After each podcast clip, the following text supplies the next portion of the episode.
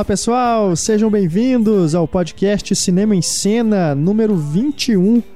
Nessa edição, vocês repararam aí que nós começamos com uma música diferente. Na verdade, é só uma versão de uma música que vocês já estão acostumados a escutar aqui no podcast, a Young Folks. Né? Essa é uma versão cover, seguindo aí uma sugestão dada pelo leitor Elcio Moreira Júnior, ele que foi meio profético e adivinhou que o podcast dessa semana seria sobre refilmagens. Então a gente resolveu começar o podcast com uma cover da nossa tradicional música de abertura, né? Além de falarmos sobre as refilmagens, na verdade vamos falar sobre as refilmagens que ficaram melhores do que os filmes originais. Esse será o tema principal do nosso debate. Nós vamos, claro, entrar em outras questões aí dentro desse tema principal. Nós também vamos falar nesse podcast sobre os destaques da semana. Temos aí é, novidades no, nas adaptações de quadrinhos, né? Tivemos aí também uma certa polêmica envolvendo uma continuação, suposta continuação de Curtindo a Vida Doidado. Nós também vamos ler aqui os e-mails dos nossos leitores. Temos a Patrulha Cinéfila, claro, o Diálogo Misterioso. Vamos começar já apresentando os nossos participantes hoje aqui no nosso podcast. Nossa redatora Larissa Padron. Olá. Temos também o Heitor Valadão. Olá. E o Túlio Dias. Oi. O Pablo, mais uma vez, está dormindo. Brincadeira, gente. Pablo não pôde participar também dessa edição.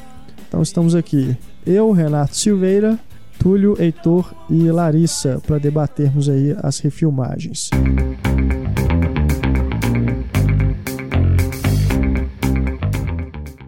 Vamos começar então, galera, com os nossos destaques da semana já entrando aí com as adaptações de quadrinhos, né? Que sempre são projetos que dão muito o que falar, né? Muita gente espera, muita gente fica ansioso aí para ver qual será a próxima história, qual será o próximo personagem que ganhará as telas.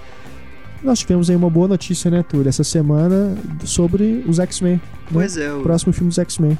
O Matthew Vaughn foi confirmado como diretor da sequência do X-Men Primeira Classe.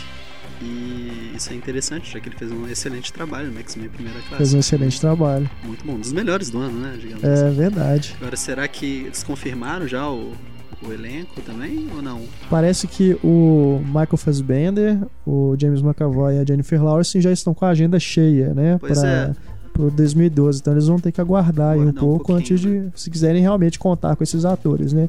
Eu acredito que sim, né? É, a intenção deles. Colocar né? um outro X-Men é. com outro cara no papel do Magneto. E nem também simplesmente tirar esses personagens da história, né? Porque são os principais, né? Os três. Mas fica sempre aquela dúvida também, né? Quais serão os novos mutantes, né? Que ganharão aí. Será que, que irão aparecer, né? Destaque, mas... Pois é, tem o Wolverine é. 2, né? Vai ser verdade, feito, né? 2 é, não, sem Wolverine, né? É. Não é Wolverine 2, é The Wolverine. The Wolverine. Com o ex-diretor Darren é. Aronofsky. Mas vamos aguardar, né? Sai outra coisa legal também, é que eles estão falando que nos Vingadores tem uns easter eggs relacionados ao namoro. E no Homem de Ferro 2 também tem um, um, alguns comentários que tem referências ao namoro. Ou seja, o Namor está sendo cotado para ser o vilão do Homem de Ferro 3. Olha, é, pode ser Será? interessante, né? Será? Porque há muitos anos eles falam em fazer um filme do Namor, né?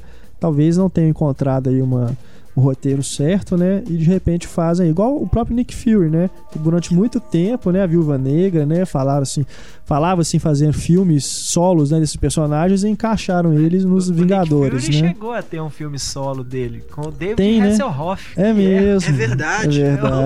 horroroso. Verdade. Verdade. Mas então, vamos ver. De Acho repente o, namoro É, pode. mas eu acho que o Namor se cairia melhor no filme né? Quarteto Fantástico, imagina? Pegando a É. Mulher Invisível, Doutor Fantástico lá ia ficar maluco. Namor, quem que vocês acham que seria bom pra interpretar o Namor? Eu Keanu sempre Reeves. imaginei. é mesmo. É mesmo. Eu sempre imaginei o Paulo Gracindo Júnior. ele tem a cara do Namor, né? E o Robert Patrick Só que agora também. já tá velha, né? Robert Patrick? Robert Patrick Do é também. do Futuro? Dois. Dois? Não. Mas agora ele também já Ele tá tem a carinha mais amassada, velho. com a né? orelhinha pra frente, Pois igualzinho. é, velho. mas o, o, o, o, o Namor, eu acho que ele tem uma cara meio. O quê? Meio havaiano até, assim. Do olho puxado e tal. o. Eu acho que o É. Keanu Reeves encaixa bem, cara. Até por ter. Aquela, Keanu Reeves tem aquele aspecto meio. Aquele jeito meio alienígena dele, assim, meio de não se encaixa em lugar nenhum. Vão achar um sósia do Apesar- Jack Nicholson, então, que tá Mas. De repente o. Jerry O'Connell, não... se bem que ele tá, já tá mais. É, não sei, tem- eu tem acho que pensar ele- um cara também que sai. Ele ia ter que fazer um trabalho físico bem. Eu acho que o Keanu Reeves ele que tem ele é uma gordinho, presença física legal, assim. E o Namor tem que ser um cara que se impõe, né? Ele é o. Teoricamente, ele é o. O, O Keanu Reeves, vocês já repararam que ele não assim. envelhece? Saiu uma matéria zoando ele, falando que ele era tipo um vampiro, assim, porque todas as fotos dele ele tá com a mesma cara. assim. Mesma cara. É. O Nicolas Cage também é a mesma coisa. O Nicolas Cage foi mais bizarro porque eles acharam uma foto de um cara antigão. Tipo, porra, é o Nicolas Cage. Medonho isso. Verdade. Mas o Nicolas Cage tá com aquela cara de botox. Já tá ficando. O Ken Reeves não. O Ken Reeves realmente Então, não envelhece. Larissa Padrão, você que já está aí com o microfone a postos, seu destaque da semana. Sim, essa semana saiu um trailer que é o sonho de toda pessoa que nos escreve pra Patrulha Cinéfila. que é o trailer do God Bless America, que é quem, quem como é que é o nome do diretor mesmo, Heitor? Bobcat Goldthwait. Isso. Ele que é do Academia de Polícia, né? O local lá, o Zed. Seja, ele realmente incorporou o personagem, só que agora como diretor, né? E O filme parece ser bem maluco. o, o trailer é muito legal, é o sonho de qualquer pessoa, mas que toda pessoa normal não vá fazer aquilo, né? Um cara que descobre que tem um tumor cerebral e ele sai atirando em todas as pessoas que ele acha que não merecem mais viver. Então, participantes de reality show, pessoas que falam no cinema, principalmente, que é o sonho de todo mundo aqui, né? Quem nunca desejou isso? você quer matar os participantes do reality show? Não, mas pessoas que falam no cinema, sim. Vai dizer que você nunca sentiu vontade de estar no cinema e pensar, nossa, como eu poderia estar Não, armado agora. Imagina. Ah. Eu? Olha, tudo que eu queria era ter. Eu não precisava matar ninguém, mas só de ter aquelas arminhas que disparam o dardo, assim, você dá um choque na pessoa, aquilo pra mim já tava bom. É verdade. Deveria ser permitido, porque isso não machuca tanto assim, né? Deveria ser permitido isso. No máximo, o cara fica paralisado, Fica assim, uns 5 paralisado, minutos é. tremendo. Podcast no chão, Cinema um incentivo à violência no cinema. Mas ficou realmente, esse, esse filme parece ser interessante, né? Aquelas coisas, né? Trash, bobagem e tal, pra você rir e tudo. Mas parece ser engraçado mesmo. Heitor Valadão, Então, aproveitando que estamos falando de comédia, né? É, Tivemos aí um grande destaque, né? Pois é, todo Sim. mundo ficou curioso. Agora, sabe o que, que é o mais curioso? Não é nem a. a- o- assim, o, o, o, o que acabou acontecendo é interessante. Mas que foi o. aquele teaser, né, pra um Ferris Bueller Day Off 2, né? o Curtindo a Vida Doidado. O, que foi mais interessante é isso. O comercial em si. Ele aproveita a ideia, é, é bacana, né? Assim, é divertido. Mas o que é mais interessante é por, por terem colocado aquele teaserzinho, virou notícia. Porque era muito óbvio, né? Na hora que fala assim, ah, isso aqui vai tudo ser revelado no intervalo do Super Bowl. Ah, é um, é um comercial de alguma coisa. Os intervalos do Super Bowl, os comerciais são caríssimos. Então é sempre é, ou é refrigerante, ou é carro, cerveja, esse tipo de coisa e tal, e filme. Música nova da Madonna. Pois é. E ou então um filme. Na música nova da Madonna foi no próprio. Vai ser no Super Bowl. Pois é, mas foi no próprio Super Bowl, não? No próprio jogo. Cara, não sei. Eu sei que é o lançamento do single novo dela, não sei. Bom, de qualquer forma, Dane-se, Madonna. é, foi muito legal eles terem colocado aquele teaser, né? Porque de repente todo mundo assustou, assim, ó, né? Um clássico que vai ter uma continuação, como assim? E a propaganda é. E que se especulou, né, durante muito tempo, né, que será que É. eles vão fazer o Curtindo a Vida Doidada 2? Tinha aquelas ideias que eles ficavam ventilando, né, como poderia ser e tudo, mas nunca foi pra frente. E eles sempre negaram, né, que iam fazer. É porque tudo. todo filme de sucesso dos anos 80, quando É. começou mesmo essa onda de remake, de reboot, essas coisas, todo mundo pensava assim, ah, por que não, né? E é, é até um filme que cabe, assim, se você pensar que depois da- do final daquele filme, primeiro todo mundo fica curioso pra saber o que, o que, que o pai do Cameron fez com ele. A surra que ele É. tomou. Trans- A gente sabe que ele virou Marilyn Manson depois, É. então dá pra imaginar. Mas saber pelo menos assim, né, como é que seria o Ferris Bueller adulto? Será que ele se renderia ao sistema e tal? É uma coisa interessante assim de, de pensar. Então é, é cabível uma continuação completamente sem pé nem cabeça, mas Se Curtindo a Vida Doidado ganhasse um remake, quem seria o Ferris? não tenho ideia. O, o primeiro nome que me veio à cabeça é porque eu detesto o cara, é o Ashton Kutcher, mas não, não cabe não. Não, não ficaria Não seria uma refilmagem, ficaria melhor que o original. de jeito nenhum.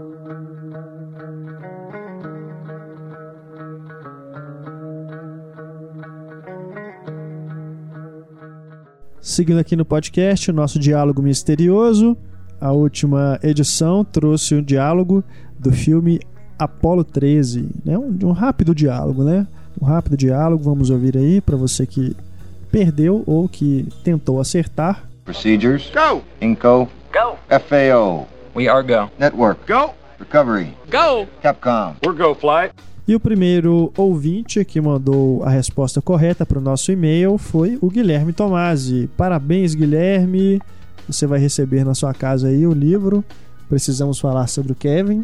É o prêmio da nossa última edição. E também acertaram nesta ordem nossa classificação do último diálogo misterioso.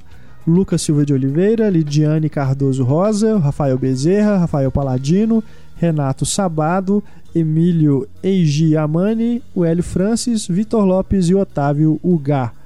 Nesta edição, o prêmio do Diálogo Misterioso também é um livro, também é um livro que rendeu um filme, que é Os Descendentes.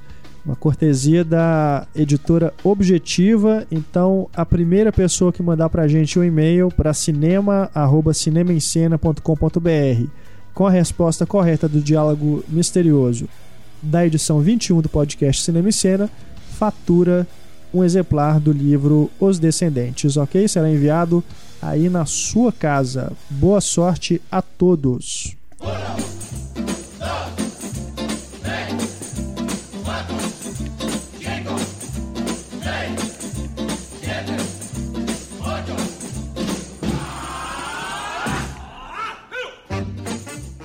Pessoal, vamos começar aqui a leitura dos e-mails desta edição. Mais uma vez, recebemos toneladas de mensagens dos nossos ouvintes, então me perdoem quem eu não, não ler a mensagem. Realmente o tempo que passa muito rápido, a gente acaba. Se a gente ficar só lendo o e-mail aqui, nós vamos fazer um podcast só de e-mails. Vou começar aqui com a mensagem do Daniel Tavares, pegando aí carona no nosso último podcast, que foi sobre as adaptações de livro para o cinema, né? Se os filmes devem contar da mesma forma que na literatura, etc. Ele diz aqui, ó, parabéns pelo debate que foi de altíssimo nível, um tema bastante delicado e com vários pontos polêmicos, como os mamilos. Tá falando aí daquele vídeo, né? Viral lá. YouTube lá. Mamilos. E segundo ele, é- essa referência dele é uma homenagem às piadas infames da Larissa. Porque ele não ouve as do Tá Renato. vendo?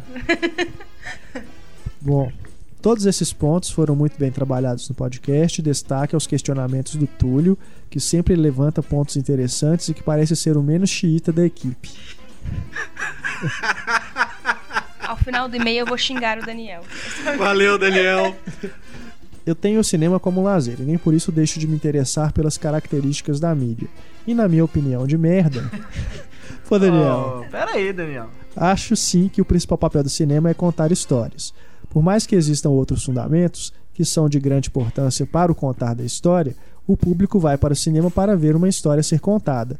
É claro que profissionais da área, assim como vocês, têm uma visão muito mais ampla dos outros aspectos do que nós, meros mortais. É claro que a maior parte do público prefere os blockbusters, que afinal de contas existem para isso agradar a maioria. Daniel, você não ouviu o último? Quem defendeu que o cinema é pra contar a história fui eu. E ele fica aí puxando o saco do Túlio. Fui eu que Eu defendi isso. Eu que defendendo, fico pô. defendendo os meros mortais. Eu tava defendendo Eu não isso sou também, xiita. Larissa. Lá, lá. Tá bom, o Túlio Não, também defendeu, Daniel, mas assim- fui eu a principal. Não foi o Túlio. Ele é chita, sim.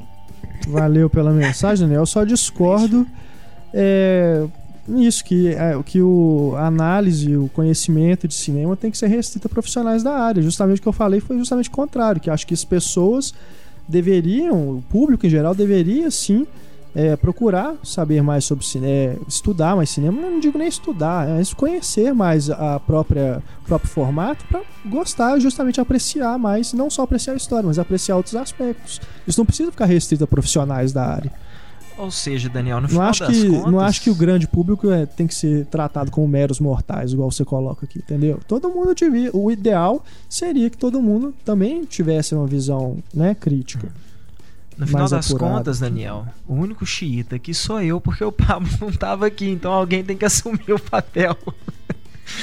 Mas eu, eu admito, assim, é, é, é, é difícil, assim. Mas não, não fala opinião de merda, não, cara. Não, não é, É, assim, não. não opinião. se é, o que desmerecer torna dessa a discussão forma, legal é a diferença de opinião. E é uma coisa que eu falei out- outro dia com, com um cara. A coisa mais legal do mundo é você discordar totalmente da opinião de alguém. Mas mesmo assim você, né, vo- você conseguir entender o ponto de vista da pessoa, assim, por que, que ele tem aquela opinião.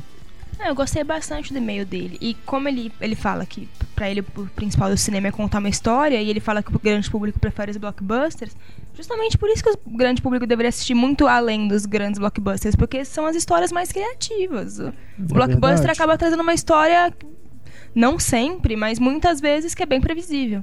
Porque os, os blockbusters, na verdade, têm muitas muletas, né? Assim, atores famosos, efeitos de última geração, essas coisas e tal, então fica nessa coisa. Mas normalmente são os filmes menores que têm as histórias mais interessantes pra contar. Seguindo aqui com o e-mail da Márcia Silva, de Curitiba. Heitor, lê pra gente o e-mail da Márcia. Vamos lá, Márcia. Olá, pessoal do Cinema em Cena. Primeiro gostaria de parabe- parabenizar a equipe pela qualidade do podcast. Foi o primeiro que eu ouvi e gostei bastante. Uai, que joia.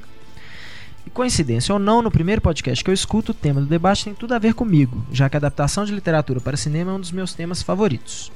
Recentemente fiz uma pesquisa comparativa entre O Iluminado de Stephen King e o filme do Stanley Kubrick, e no final das contas cheguei à conclusão de que adaptações não podem ser julgadas com base nos livros, mas sim na visão do tradutor que está levando a história para o cinema, ou seja, na visão do diretor, principalmente se tratando de um autor como Kubrick.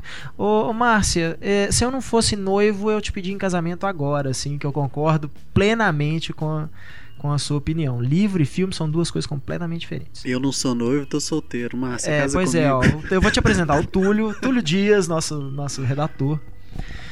Em entrevistas, Kubrick revela que tinha em mente realizar um filme de terror sem fazer uso dos clichês típicos do gênero. Daí, por exemplo, o uso ou a simulação da luz natural em todo o filme, da direção de arte ter construído um Overlook Hotel que é absolutamente real, que não tem nada de macabro visualmente, e do uso da Steadicam, que no filme surge como um personagem como se fosse o próprio hotel a observar o tempo todo a família Torrance, ajudando na construção do suspense. O que eu quero dizer é que por trás de toda escolha do diretor há uma intenção que não pode ser ignorada. Então, como é que se pode olhar para um filme e dizer que não é uma boa adaptação porque não é fiel ao livro? Crítica que o Iluminado recebeu na época em que foi lançado. Com certeza é muito difícil olhar para um filme de maneira neutra quando se é muito fã do livro que, deu, que lhe deu origem. Mas o fato é que as duas obras precisam ser consideradas de forma autônoma. É isso aí. Vou continuar acompanhando os próximos podcasts, os próximos podcasts e um abraço para o Pablo. Fui aluna dele aqui em Curitiba na edição 2010 do curso de linguagem cinematográfica. Fica aí então, um abraço pro Pablo e bacana demais isso. Acho que é Bacana, o né? principal ponto da discussão era exatamente esse, né? É. Que uma coisa, né, são duas mídias diferentes, duas coisas completamente Não, diferentes. e isso que ela disse aqui, né? Que o Kubrick faz no, no Iluminado é realmente genial, né? Com certeza. Não, apesar, né, do, de ter aquelas cenas que ficaram marcadas, né? Do, do sangue descendo lá naquele É, corredor do elevador, no os corredor, menininhos, tudo. menino andando de É, em nenhum momento o hotel é realmente macabro, vamos dizer assim, né? É, É um não- hotel normal, né? É, É, ele bem não, realista, Ele não né? tem aquela coisa, aquela direção de arte tipo Tim Burton gosta de fazer, né? É, Assim, aquela exato. coisa bem Não é mal assombrado. né? É, não. O, o terror tá exatamente nos espaços vazios, É. né? Na- na- nos corredores longos É e tal, muito mas não é uma coisa fora da realidade. Acho que é esse detalhe aí que dá o terror do filme mesmo, cara. Tipo, não- realmente não tem necessidade alguma de ter uma decoração assustadora, porque ali é a solidão. Você tá num lugar grande, desconhecido e ficar com medo, pô. É até É bem o que, que você sente quando você tá em né? casa, é, Sem exatamente. querer fazer trocadilhos, mas o, o, o- hotel é bem iluminado, assim, você não tem sombras assustadoras nem nada, assim. É uma, uma fotografia super realista no filme. Agora temos a mensagem do Thiago Lúcio Oliveira da Silva. Larissa, lê pra gente? Com relação ao tema das adaptações literárias para o cinema, eu fui contagiado pela discussão. Concordo absolutamente com o fato de que mídias diferentes merecem trat- tratativas diferentes. Livro é livro, cinema é cinema, teatro é teatro. e isso custa muito caro a quem é apaixonado pela obra original. E o princípio da adaptação é a mudança. A adaptação tem que ser fiel à essência da obra, como foi dito no debate. Tem um defeito de não conseguir procurar livros que estejam desvinculados do cinema. Eu, como apaixonada por cinema, sou muito mais fã de filmes do que livros, e são eles que me estimulam a procurar a obra original. Assisti Te Amarei para Sempre, adorei o filme e fui buscar o livro A Mulher Viajante do Tempo e a experiência foi diferenciada e hoje gosto das duas de maneiras distintas, justamente por gostar da maneira como a história foi contada no livro e a forma como um todo de que o universo do livro foi transposto para as telas. Legal, hein? Eu até entendo o ponto de vista do Renato quando ele acha que a história, o roteiro, não pode merecer o maior crédito em um filme, já que existem muitos outros aspectos a serem considerados. Mas ainda assim, acho que o que deve prevalecer é o equilíbrio, o bom senso. Não apenas o foda-se do Renato para quem vê o cinema apenas como lazer é compreensível, mas a Larissa usou um discurso apropriado ao não repreender quem busca isso apenas como forma escapista. Mas acho que é isso. Acho que realmente, assim, é o equilíbrio, né? Que é o que realmente faz um grande filme né? Não só a história bem contada, a história é legal, te interessa, mas também todo daquilo, né, que é, que é feito para contar ela visualmente, também funciona muito bem, né? Esses sim são realmente os, os filmes que se tornam clássicos, né? Se tornam aí entram na lista dos melhores, etc. E como ele falou, a nossa a nossa intenção aqui não é ficar julgando quem vê o cinema Claro, apenas não. como forma escapista, como ele colocou. É sim tentar É. mostrar pra essa pessoa que existe além, se ela quiser ver, é claro. É lógico. Temos agora o Rafael Ferreira Franco. Túlio, por favor. Só tá faltando você para ler o e-mail. O podcast passado veio em boa hora. Coincidentemente, essa semana comecei a ler um livro sobre roteiros adaptados para o cinema. Concordo que as duas mídias, livro e cinema, são diferentes e devem ter abordagens diferentes. Mas vamos ao que interessa. Gostaria de fazer uma reclamação. Achei que vocês demoraram muito para começar a falar sobre este tema. O assunto sobre os indicados do Oscar ocupou muito espaço no podcast. E parece ter sobrado pouco tempo para a verdadeira discussão. Seria legal se vocês tivessem falado um pouco sobre adaptações de livros infantis. Veja o exemplo de A Bela e a Fera. Há diferenças entre o livro original e o filme do diretor Jean Cocteau. E mais diferenças na versão de Walt Disney, mas a essência do feio por fora e bonito por dentro e o tema amor permanece nas três versões. Faltou falar também sobre adaptações de obras do Shakespeare, que na minha opinião devem ser super difíceis de, ser- de se fazer, pois nunca sai um filme atraente como eu gostaria que fosse. Se for possível, gostaria que vocês voltassem a esse tema e falassem sobre outros tipos de adaptações, como quadrinhos com a presença do Pablo, games, etc. Forte abraço para todos e também para o Alvin. Trago ele de volta. Mas o, o expert em quadrinhos é o Heitor, ué. É o Alvin. O Alvin é, É o expert Alvin, o em Alvin. quadrinhos. O Alvin agora tá de férias. Só quando sair Alvin os esquilos 4 que ele volta. E a gente mal pode. Sério que vai ter? Provavelmente. Mas o que achei legal ele falar, é, ele reclamou, né, que teve pouco tempo pro debate. Mas na verdade foi o contrário, né? Teve muito mais tempo. Eu tive um trabalho enorme pra, pra editar, porque a gente ficou quase duas horas aqui debatendo o tema do, quebrou, né? Dos, Foi, foi uma discussão divertida. das adaptações. Mas a gente tinha que falar do Oscar também, Rafael. Mas é aquilo, né? O que eu já falei é, é lá no, no- nos comentários né, do podcast. É, a gente coloca sempre né, as marcações de tempo onde cada assunto entra. Então, tipo, se você quiser ir direto pro debate, é só pular, né? Pra ver os minutos lá e, e pula direto. Eu sei que assim, é, é mais difícil para quem escuta em- na rua, né? Quem não tá escutando não no tem como- computador, né? Avançar.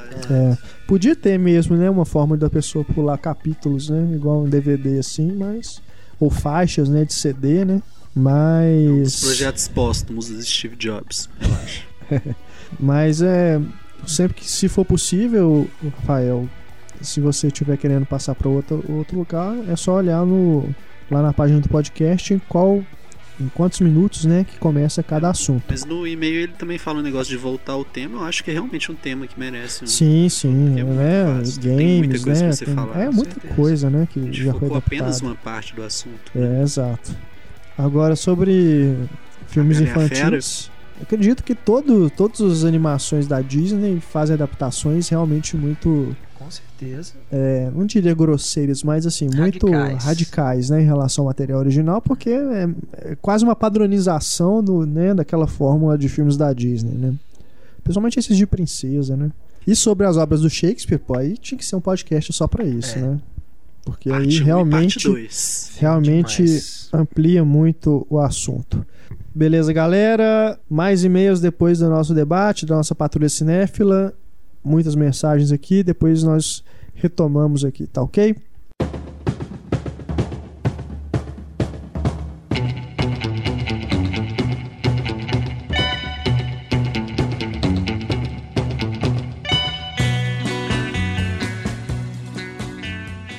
Pessoal, entrando no nosso debate do podcast Cinema em Cena, esta edição vamos falar sobre as refilmagens que ficaram melhores do que os filmes originais. Nós já tivemos outras sugestões de leitores sobre refilmagens, né? Fazermos um podcast sobre refilmagens. Nós vamos, né, focar, né, fechar mais um pouco o tema para não ficar muito amplo o- a discussão. Mas um dos últimos ouvintes que mandou pra gente essa sugestão foi o João Luiz. Ele mandou um e-mail dizendo que tinha acabado de assistir O Dia do Chacal e, obviamente, lembrou-se de O Chacal. Aí veio a ideia para ele de sugerir o tema pra gente, as refilmagens boas e ruins. Neste exemplo que ele citou, trata-se de uma, segundo ele, uma imatura atualização e também uma hollywoodização. Hollywoodização? Hollywoodização, É uma, é uma boa. né? um bom con- Ele citou aqui o exemplo gente. dele, o Dia do Chacal e o Chacal. A gente separou diversos títulos aqui, é, não só de filmes mais novos, né, que foram refilmados, mas também de clássicos aí, que talvez muita gente nem saiba que são refilmagens. E nós vamos discutir alguns deles, separamos aqui também temas. Vamos começar abordando é, a própria questão da refilmagem, né? Quando que se justifica fazer um remake, né? Fazer só por fazer, fazer só para ganhar dinheiro, fazer por uma questão artística. Quando que se justifica refilmar uma obra, seja ela baseada em um roteiro original, seja baseada em um livro? Quando? Bom. É, Quando tem dinheiro. eu tenho. Quando tem dinheiro? Quando tem Como dinheiro assim? Como? atualizar um filme. Por exemplo, tem filmes que ficam datados. Então chega um tempo que a- Mas. O é que, interessante pra indústria trazer esses filmes de volta. mas você diz datado no sentido tecnológico da palavra? Não, igual você tinha, a gente tava conversando aqui antes, você tinha mencionado o Alf. né? Hum. Você que falou que tava datado, não era? Não. Foi o Renato. Foi o Renato. É, eu acho que a versão com Michael Caine ela ficou datada assim pela época, né? Porque ele foi é. muito sobre comportamento. né? Exatamente, especialmente filmes de comportamento. As coisas giram, né? Vai mudando isso sempre. Então, Mas- certos filmes, pelo menos desse tipo, realmente são necessários. Mas eu assim, não uma entendi o que, que ter dinheiro. Não, ter dinheiro era outro detalhe. Tipo, se eles sabem que uma história é boa, eu falo, ah, esse filme fez sucesso naquela época, vamos trazer ele de volta, vai funcionar de novo. Não, mas. Mas você acha que isso justifica refazer o filme? No caso de alguns filmes, como já entrando na discussão aí, o Millennium, sim, embora Millennium não seja um remake, seja uma adaptação de um livro. É, eu- acho que nesse caso o Millennium. ele- ele o Millennium não é uma refilmagem. São duas versões diferentes da mesma fonte. Exatamente. É, não, é, vamos, vamos só definir então os termos, né, pra Tá. gente não criar confusão pro, pra quem tá escutando. É Quando a gente diz maioria assim, acha que é, refilmagem. né? Não, se a gente for pegar, né, é, o próprio a própria palavra, né, refilmar, você É. vai filmar de novo. Então, se já foi filmado uma vez, você está filmando de novo, é uma refilmagem, Hum. né? Mas assim, quando a gente, quando a gente está falando de cinema, né, é, quando a gente fala refilmagem, a gente pega aí quando é baseado em um roteiro original. Você pegar um filme que não é baseado em livro nenhum, em quadrinho nenhum, e você refaz, né? Então, assim, se a gente fechar mais aí o sentido, né, do termo, a gente chega nessa definição. Né? Mas como eh, se a gente ficar só nisso, a gente vai ter talvez poucos exemplos pra gente falar de filmes Uhum. que a- a, a nova versão né, ficou realmente melhor que a original. Então a gente vai ampliar aí e falar de também outras adaptações, né, como é o caso do Bravura Indômita, né, que as duas versões são baseadas no mesmo livro.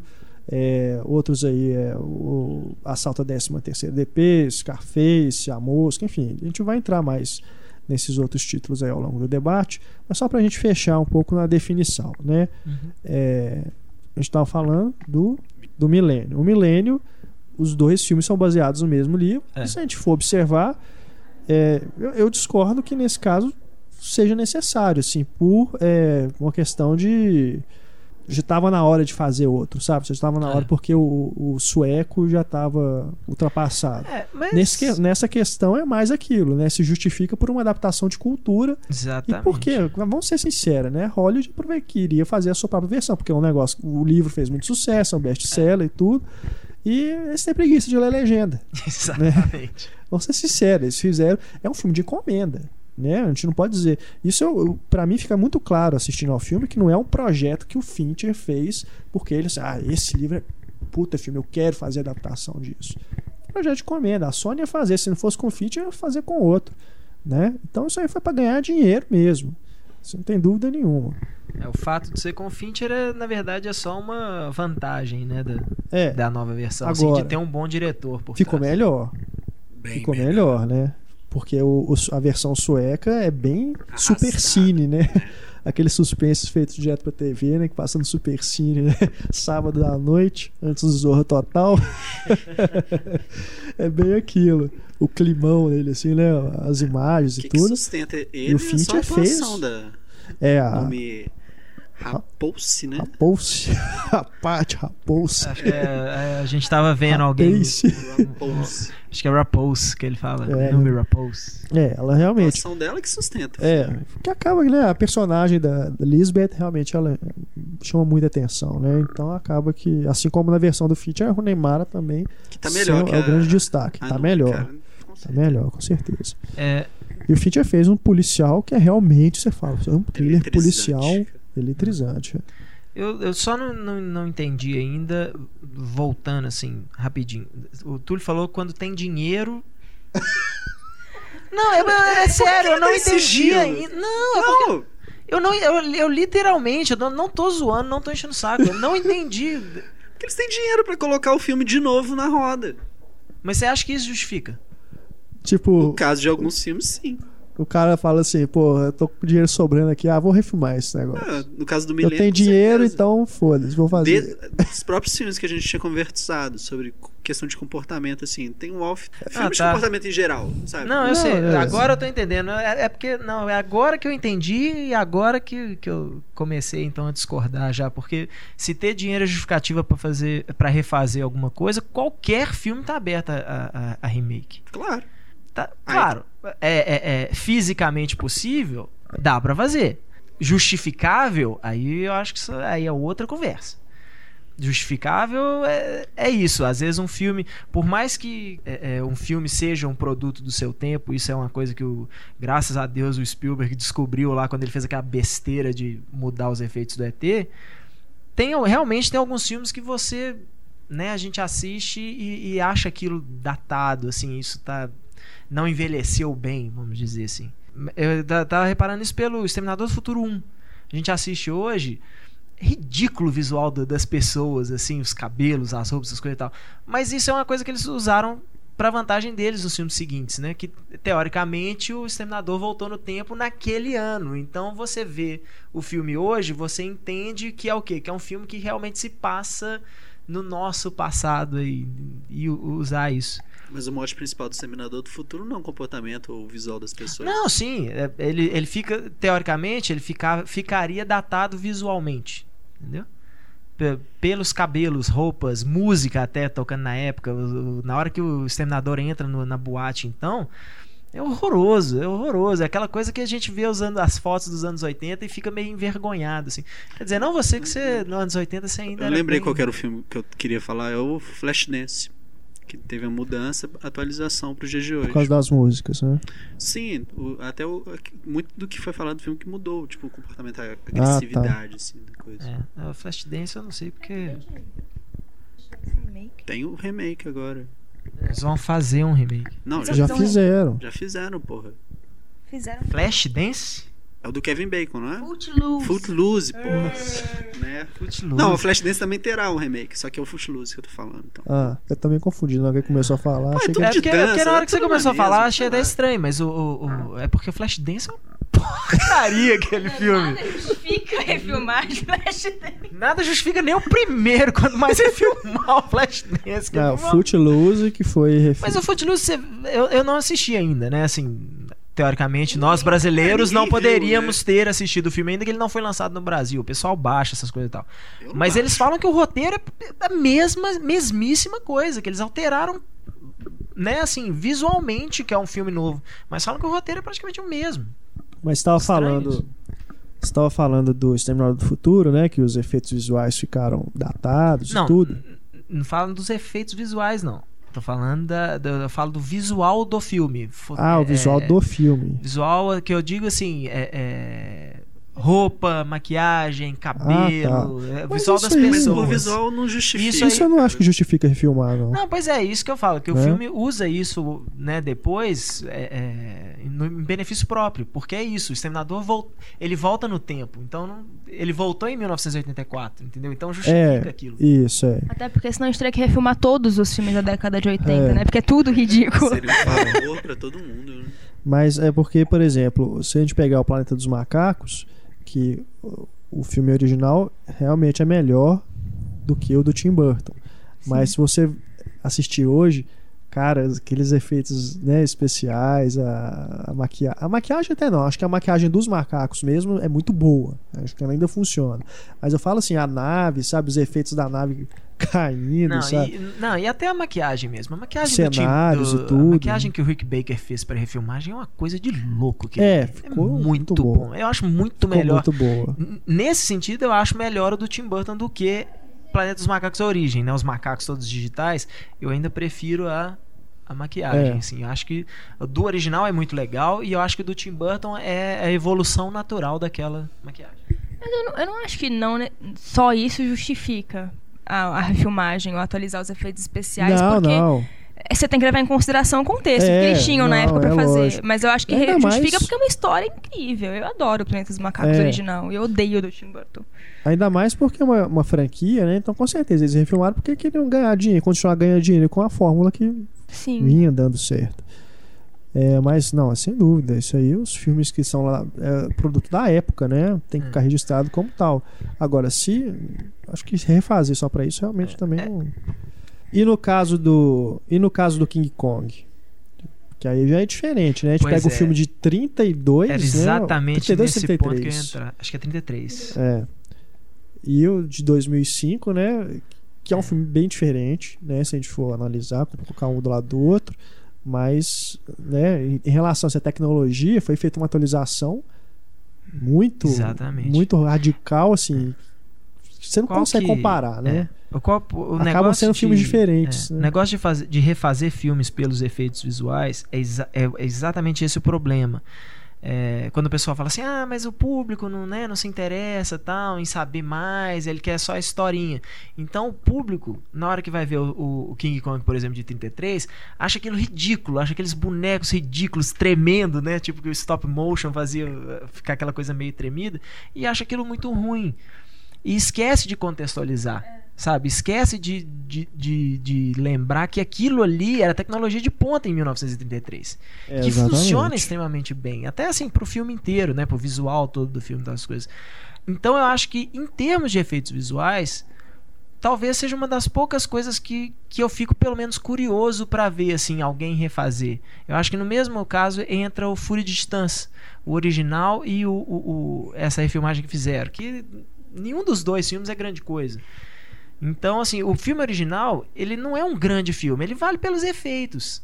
E aí, na hora que falam, vamos refazer o Fúria de Distância, fala assim, poxa, legal, né? Tipo, a gente vai poder ver com a tecnologia de hoje o que, que poderia ser o filme.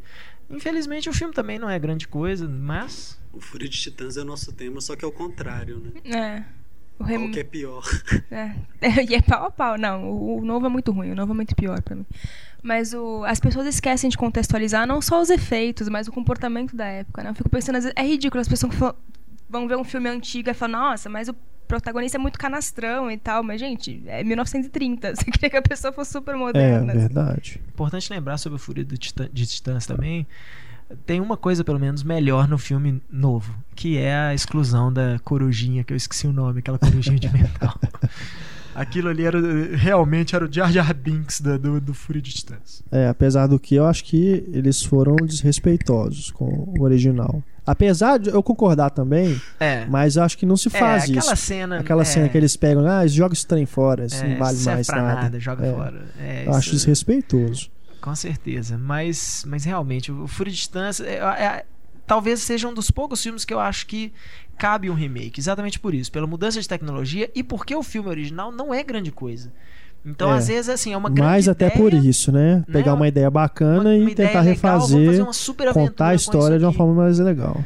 E, né, infelizmente, eles pegaram aquela mesma ideia que daria uma super aventura e fizeram uma aventura medíocre.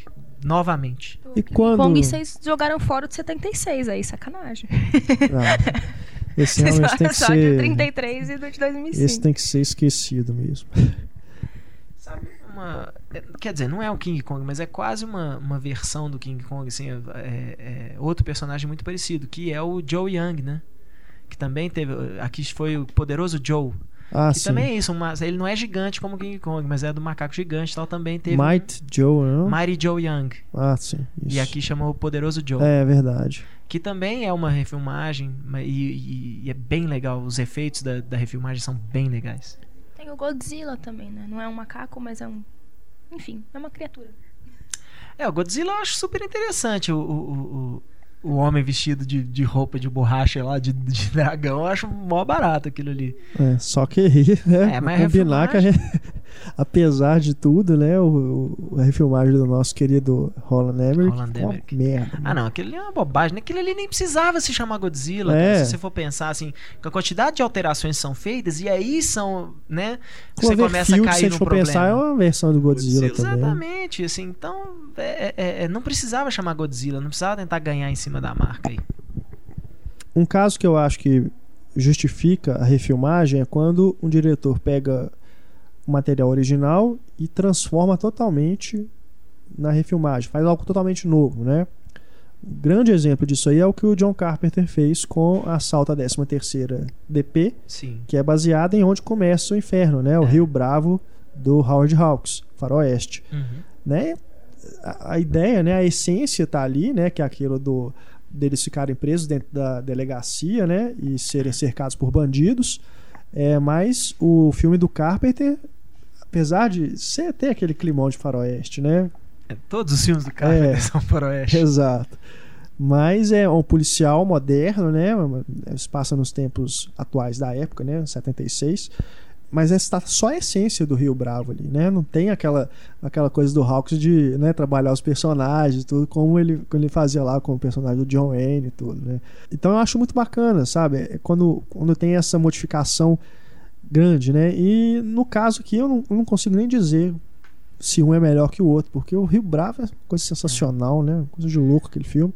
E o Assalto 13 terceiro DP também é muito bom. E a refilmagem, né, mais recente, de 2005, também é muito legal, né? Com o Ethan Hawke, tem o Lawrence Fishburne também.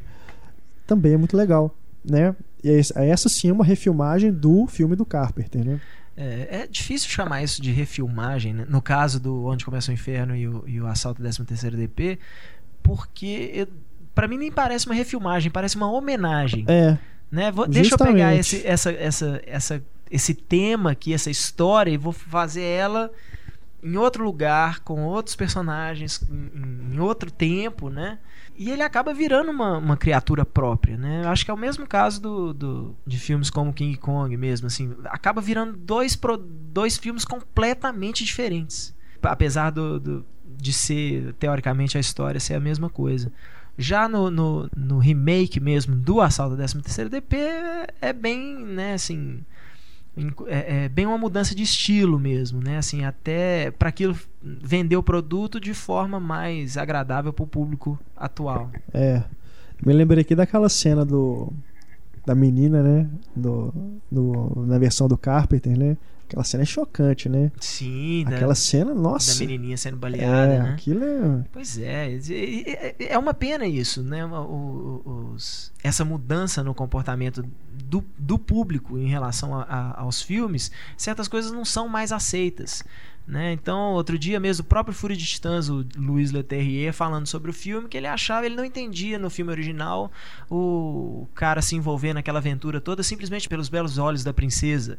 Que ele queria, tinha que dar um motivo pro, pro personagem do Sam Worthington querer embarcar na aventura lá, que era se vingar lá do Deus que mata o pai dele. Que bobagem! As pessoas fazem as coisas às vezes porque é a coisa certa se fazer mesmo. São as as horas que, né, que são os personagens que realmente inspiram, são os personagens que fazem as coisas por puro altruísmo, não por ter Por um amor. motivo secreto. Exatamente. É lindo isso, cara. O Rio Bravo, ele, na verdade, ele é baseado em um conto do B.H. McCampbell. Só que a versão do Carpenter, ela não, não dá nem crédito, né, a esse conto, porque ela é realmente baseada já no ela pega o que você falou, né, Heitor? É mais uma homenagem do que realmente uma adaptação. Se bobear, até o conto às vezes talvez nem tenha muito a ver com Rio Bravo, se a gente for fizer realmente uma comparação. Eu não li, mas é, não é raro isso acontecer, né? De um, de um conto ser bem ampliado, né, para quando é transformado em um filme. Mas ainda falando nisso de refilmagens que, que modificaram bastante o original, a gente não pode deixar de citar o Scarface, né, do De Palma, que pega aí também mais um caso de adaptação de livro, né? O filme de 32, Scarface a vergonha de uma nação, mais uma vez o filme do Howard Hawks, é, é baseado no livro do Armitage Trail. É, e a versão do De Palma de 83, ela muda totalmente, né? Porque o, o de 32 é pega aquela época da proibição, né? É. nos Estados Unidos. E a do De Palma fala sobre tráfico de drogas, né? Já é bem. É, muda totalmente. muito- ele nem cita. É. Ele não cita o, como, como base, como não dá crédito nem ao livro e nem ao filme do Hawks. que é o Oliver Stone, inclusive, que escreveu É, o roteiro, o roteiro né? é do Oliver Stone. E, e- e muitas, tem muita gente que não sabe que o, que o Scarface do De Palma já é uma refilmagem, né? Pois é, Então, muita gente não sabe. é- né? é, fica aquele- aquela coisa, né? Como é que você tira o, o, o- o crédito? Falar, né? Aquela coisa assim, a refilmagem não presta. Pra que refilmar? Mas pra que refilmar? Porque às vezes de uma refilmagem vai sair aí É, um verdadeiro clássico, né? Assim, tudo bem que os os cinéfilos aí inveterados vão acabar falando assim, não, o original, o Scarface original é melhor, tal. É um grande filme, mas o do De Palma eu também acho bem é um melhor. marco viu? mesmo, assim, fica, entrou pra história, influenciou. Gosto né, muito do, do todos os 32 sentidos. também, mas o De Palma, cara, é inquestionável. Nossa, aquilo é, é muito, muito bom. O que eu gosto desse filme do Tony Montana é a apresentação dele. Aquela cena logo no começo, quando No ele começo, chega todo né? malandrão, assim, muito É. É foda. Scarface é realmente um marco.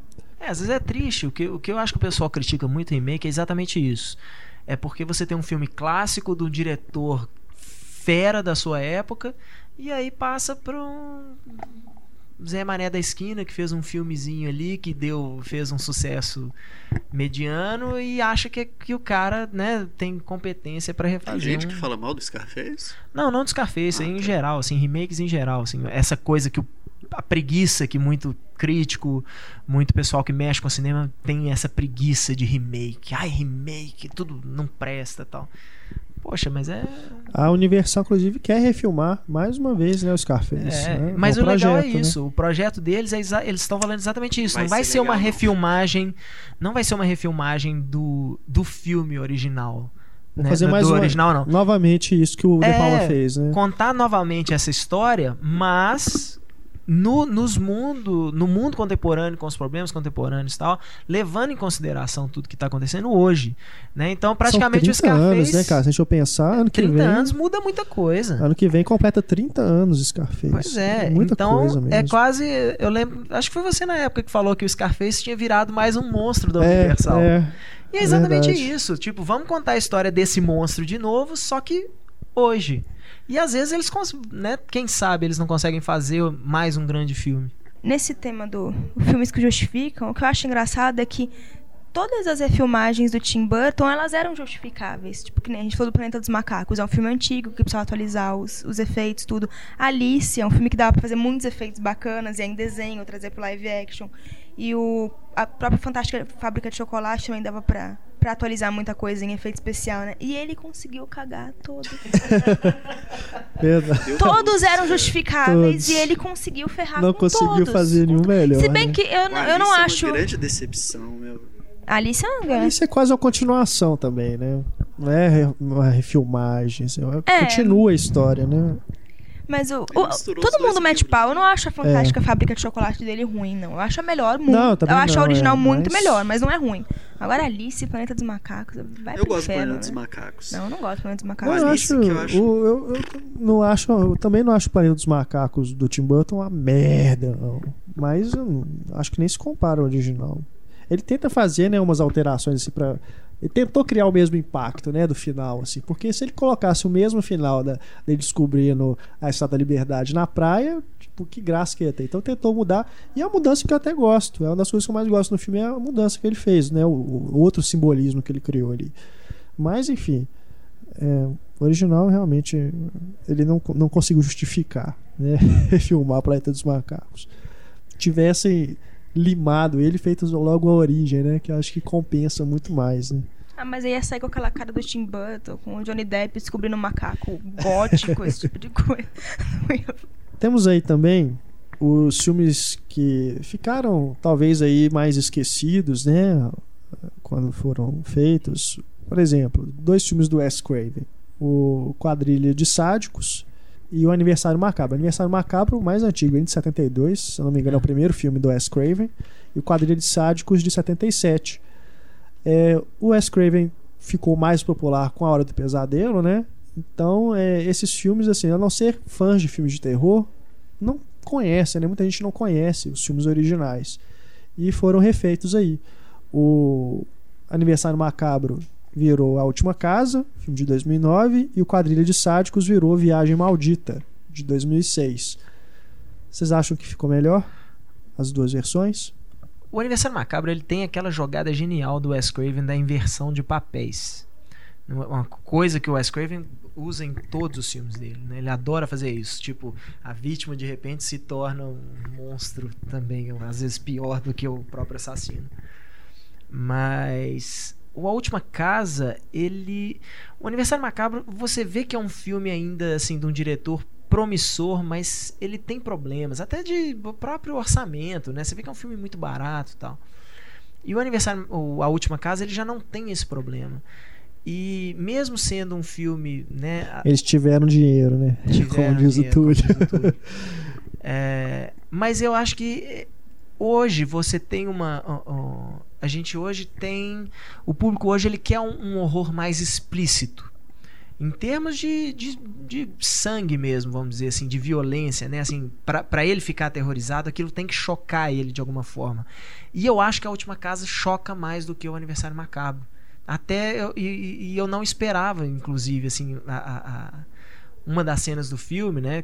Ela, na última casa, ela é muito mais forte do que qualquer cena do aniversário macabro. Que tem também a mesma, a mesma coisa, mas não tem, né? Não tem aquela força que, que a última casa tem. Então eu acho que a última casa, eu não, não, não poderia dizer, não sei se eu diria melhor, mas eu acho tão bom quanto. Eu gosto muito da última casa, também acho que é bem chocante, assim, vamos dizer. Mas eu também não consigo deixar de sentir esse choque no original, exatamente pela, pela crueza do negócio, sabe? Pela Uhum. forma como ele fez ali, mesmo sem os recursos, sabe? É aquilo, quando eu, eu, eu vi primeiro a versão original, antes de, de ver a- o remake, e cara, me impressionou muito. Tanto quanto o quadrilho de sádicos também, que eu gosto também do Viagem Maldita, mas é, o quadrilho de sádicos ele tem uma coisa dessa. Esse lado cru, né? No é, osso, esse lado mais assim. selvagem, brutal, sabe? Uhum. Do ser humano mesmo, que ali no caso é, uma- é um conto de vingança. Os dois são contos de vingança, né? É. Mas no Viagem Maldita, o, que o Alexandre. Alejandro. Alejan- Ale- não, Alexandre Alexandre Aja, né? Arra. É. Alexandre Aja. Aja? Arra. Eu falo Arra. A- AJA e o cara é espanhol, eu falo Arra. Maldita É. língua espanhola. Ele, ele foca mais, até mais ainda na vingança, enquanto o Wes Craven no quadrilho de sádicos ele pega mais esse lado do, do ser, até onde que o ser humano vai quando ele ele perde a razão, É. né? Ele vira um animal mesmo. Tanto é que a figura do cachorro, né, o personagem do cachorro, no original ele é muito mais importante, assim, justamente por retratar isso, né? O cara, ele vira um bicho, velho. Quando ele tá ali naquela situação ali, no final do filme, ele vira um O- bicho. O Wes Craven adora isso, né? O Wes Craven adora esse aspecto assim. Na verdade, todo mundo tem um monstro dentro É, dentro de si. Você só tem que saber até onde que você tem que empurrar o cara, que uma hora ele solta. E, Qual que é seu monstro, Heitor? Então, a, a- a- o tempo todo ele, assim, grande parte dos filmes dele ele, aborda esse aspecto e no Viagem Maldita não é diferente. O Viagem Maldita tem uma cena que eu acho, a primeira vez que eu assisti o filme, principalmente, que é quando os, os selvagens atacam a casa pela primeira vez e a, né, tem a, a- a- uma das moças que acabou de ter filho, então né, ela ainda tá dando leite. E aquela cena me. Nossa, me chocou de uma forma assim que. Às vezes até mais do que deveria. Né? Aquilo ali parece literalmente uma perversão é, absurda, mais perversão do que o próprio estupro, assim, Verdade. né? Aquilo é do, para mim foi de um choque gigantesco, né? Então você fica torcendo para que o cara realmente seja levado ao limite e, e- e desconte tudo, que É. ele, tudo que ele passou ali com aqueles caras. O Viagem Maldita é um daqueles filmes que a gente assiste a primeira vez. Eu não gostei da primeira vez que eu assisti, e na segunda eu já percebi coisas que eu não tinha percebido e acabei gostando mais. Mas eu preciso realmente assistir a quadrilha dos sádicos que eu não vi até hoje. assista, cara, vale a pena conhecer. muito bom. Tipo, na lista de filmes de terror, ele tá sempre entre os mais importantes, assim. Se eu não me engano, existe em DVD no Brasil? Não. Quer dizer, pode ter sido talvez lançado numa dessas distribuidoras bem pequenininhas que lançam, né? Tinha, uma, tinha uma, uma série de filmes de terror da Hammer, uma época que saíram, pode ter sido um- uma, uma O editora Aniversário dessas. Macabro também, né? Acho que é mais difícil de encontrar em DVD, né? No É, Brasil, eu- com, todos os dois eu acho que eu tudo. tive que. O Aniversário Macabro eu não sei agora. O, o Quadrilha de Sádicos, com certeza, eu tive que adquirir o DVD americano. Mas o Aniversário Macabro, eu, se eu não me engano, eu assisti emprestado de alguém que provavelmente era. E a mesma também. coisa, cara, o Assalto à 13ª DP do Carpenter é um filme que saiu em DVD aqui no Brasil, mas é super difícil de É. encontrar. É porque foi uma dessas Né? distribuidoras pequenininhas, né? Que É lançava um às filme que ficou perdido aí no tempo, né, cara? É. Ninguém recupera esse filme assim. Faz relançamentos, né? É, ele, ele, ele foi feito, até, cara. ele foi até lançado em Blu-ray nos Estados Unidos, né? Então Pois é, talvez não, eu não, chegue sei, uma cópia falo- melhor dele Lá sempre agora. Uhum. rola, né? Lá sempre tem. É mais fácil pra eles lá pegarem os direitos e relançarem, né? É. Mas aqui no Brasil, cara, é complicadíssimo, velho. Esses filmes, esses filmes mais.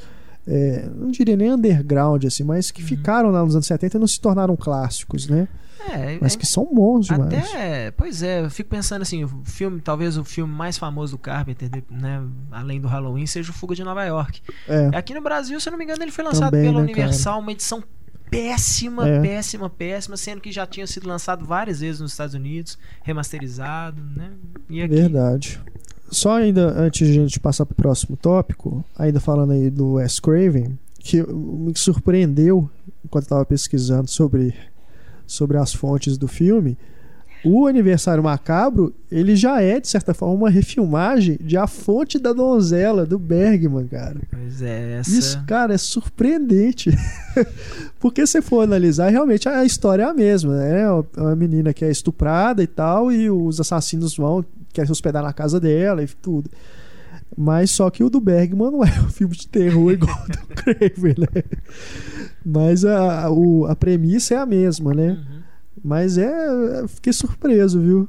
Dá até, dá até pra fazer um paralelo interessante, né? Um, um- um estudo sobre os dois filmes e fazer um- alguma coisa aí. O que, que se pode tirar, né? De, de, de adaptação, né? De, de temas que são trabalhados em um e no outro. Eu achei muito interessante. Aniversário Macabro 72 e A Fonte da Donzela do Bergman É. 60, que é um filme de época, né? Se passa no século XIV e tudo. É, só continuando essa coisa da que a gente tava falando do Scarface, que eu acho que é outro filme que se encaixa na mesma coisa, assim, de.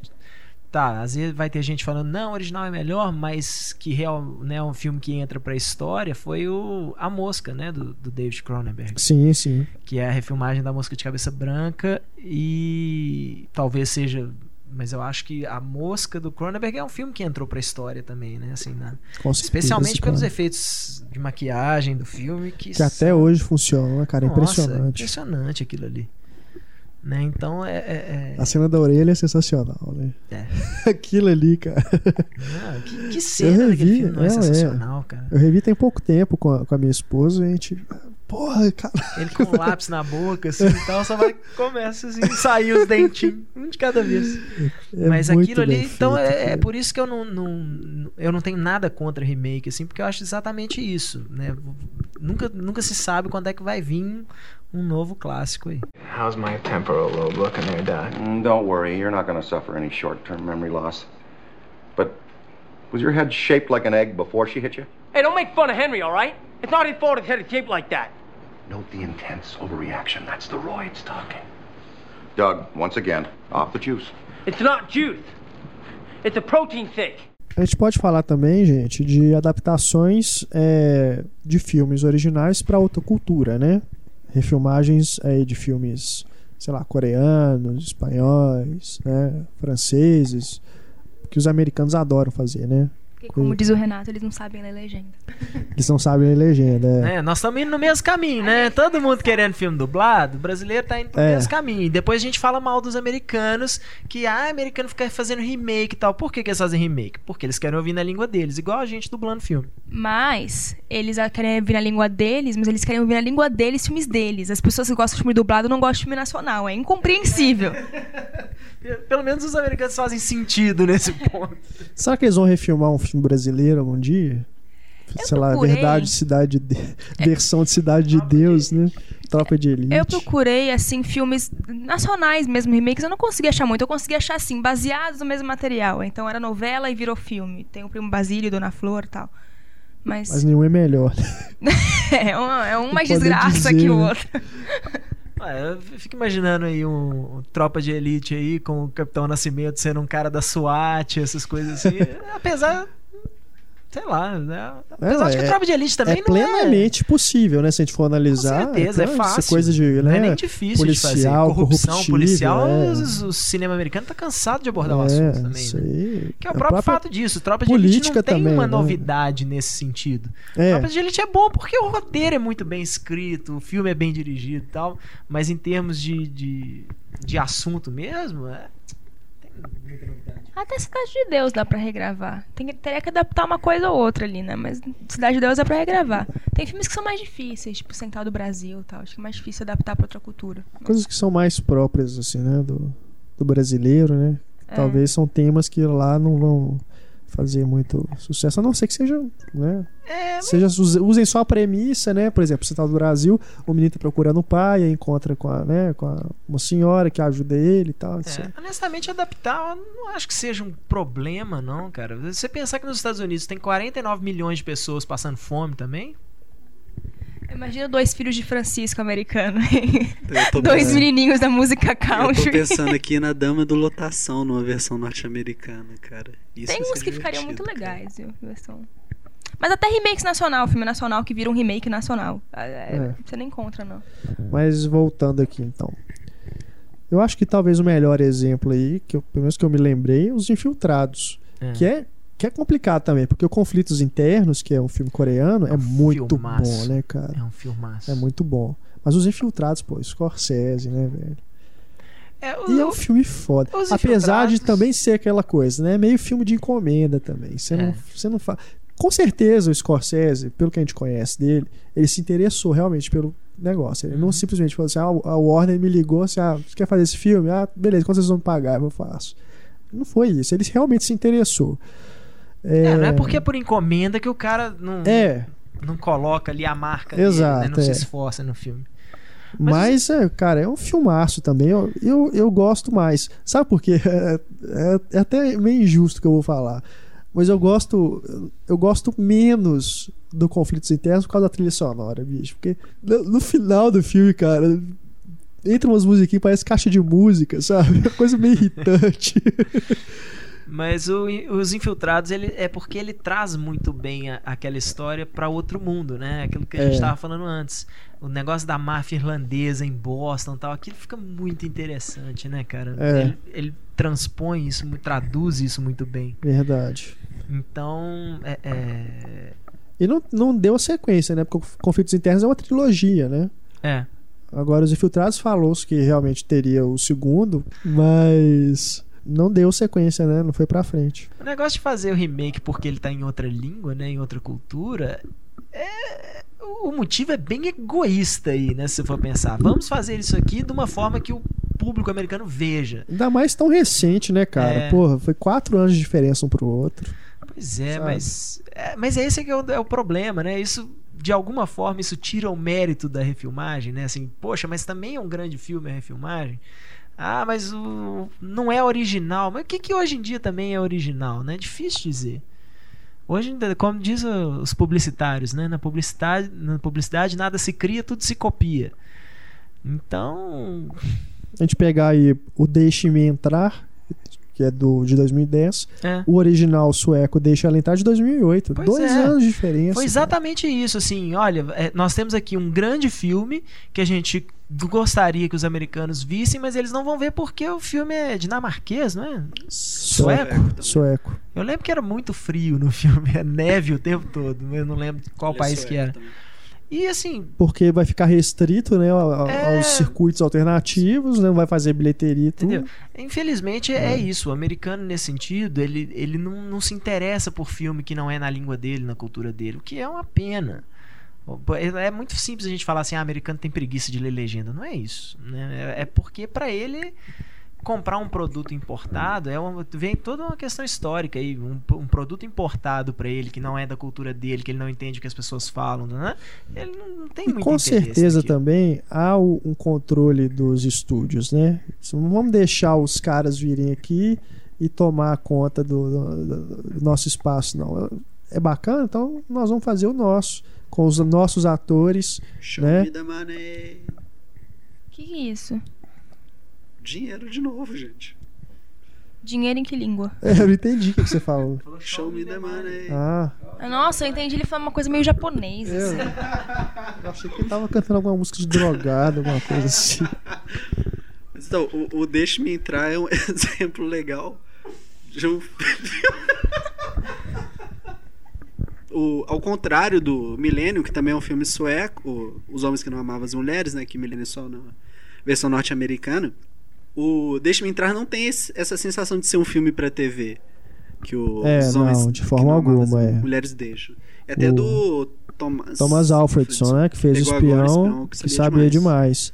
E que é é um filme que fez muito sucesso assim no circuito de festivais, mas também ele tem. Quando ele saiu, eu lembro quando ele saiu em DVD nos Estados Unidos, que eles colocaram legendas cheias de erros, houve uma revolta assim na internet assim de fãs do, do filme original exigindo que eles corrigissem as legendas. Eles tiveram que corrigir, relançar, tiveram que relançar o DVD com as legendas corrigidas porque não tinha nada a ver, assim, era, era traduções assim, grosseiras mesmo, sabe?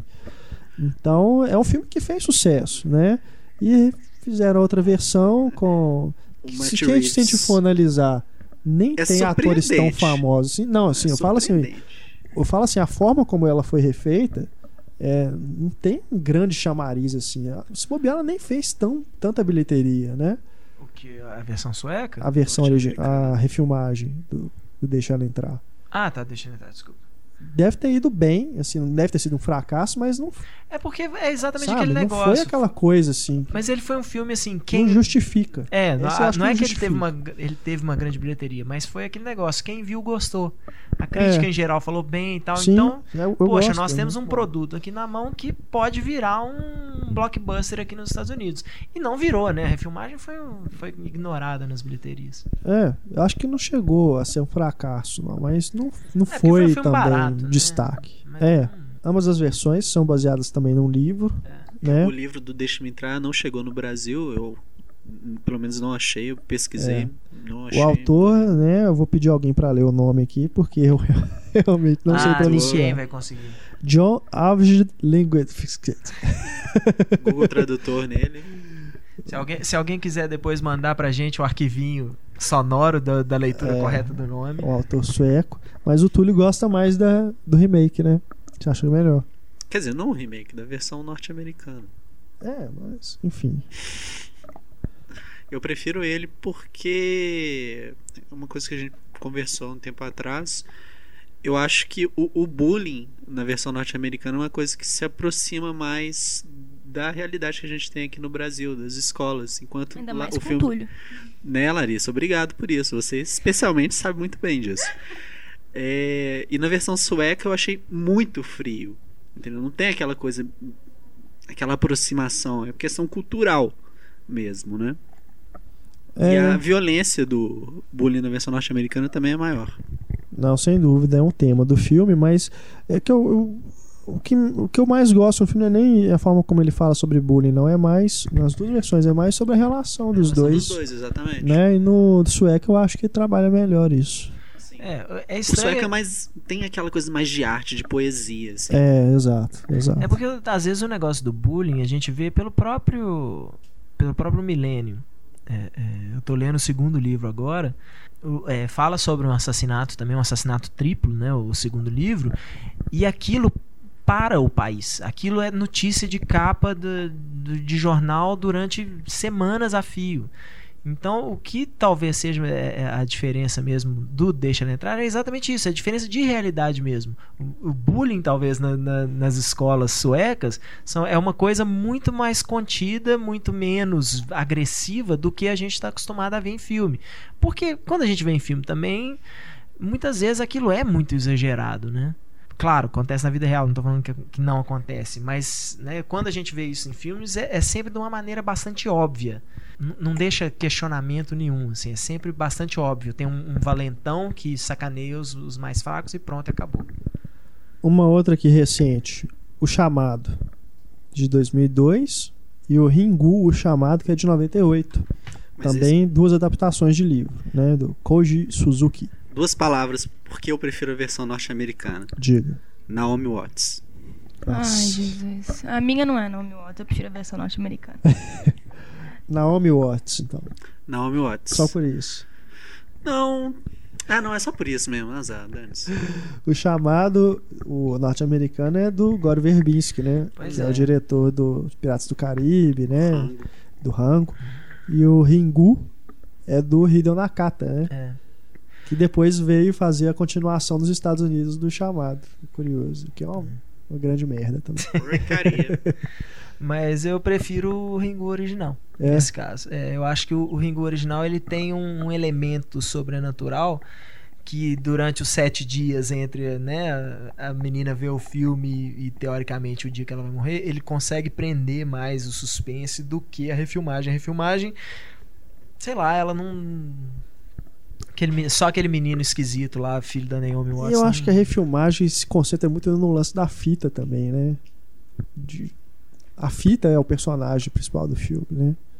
O, o suspense mesmo ali, ela, ela deixa de ser só um elemento, acaba sendo tudo ficou concentrado muito naquilo ali, na esquisitice daquilo, entendeu?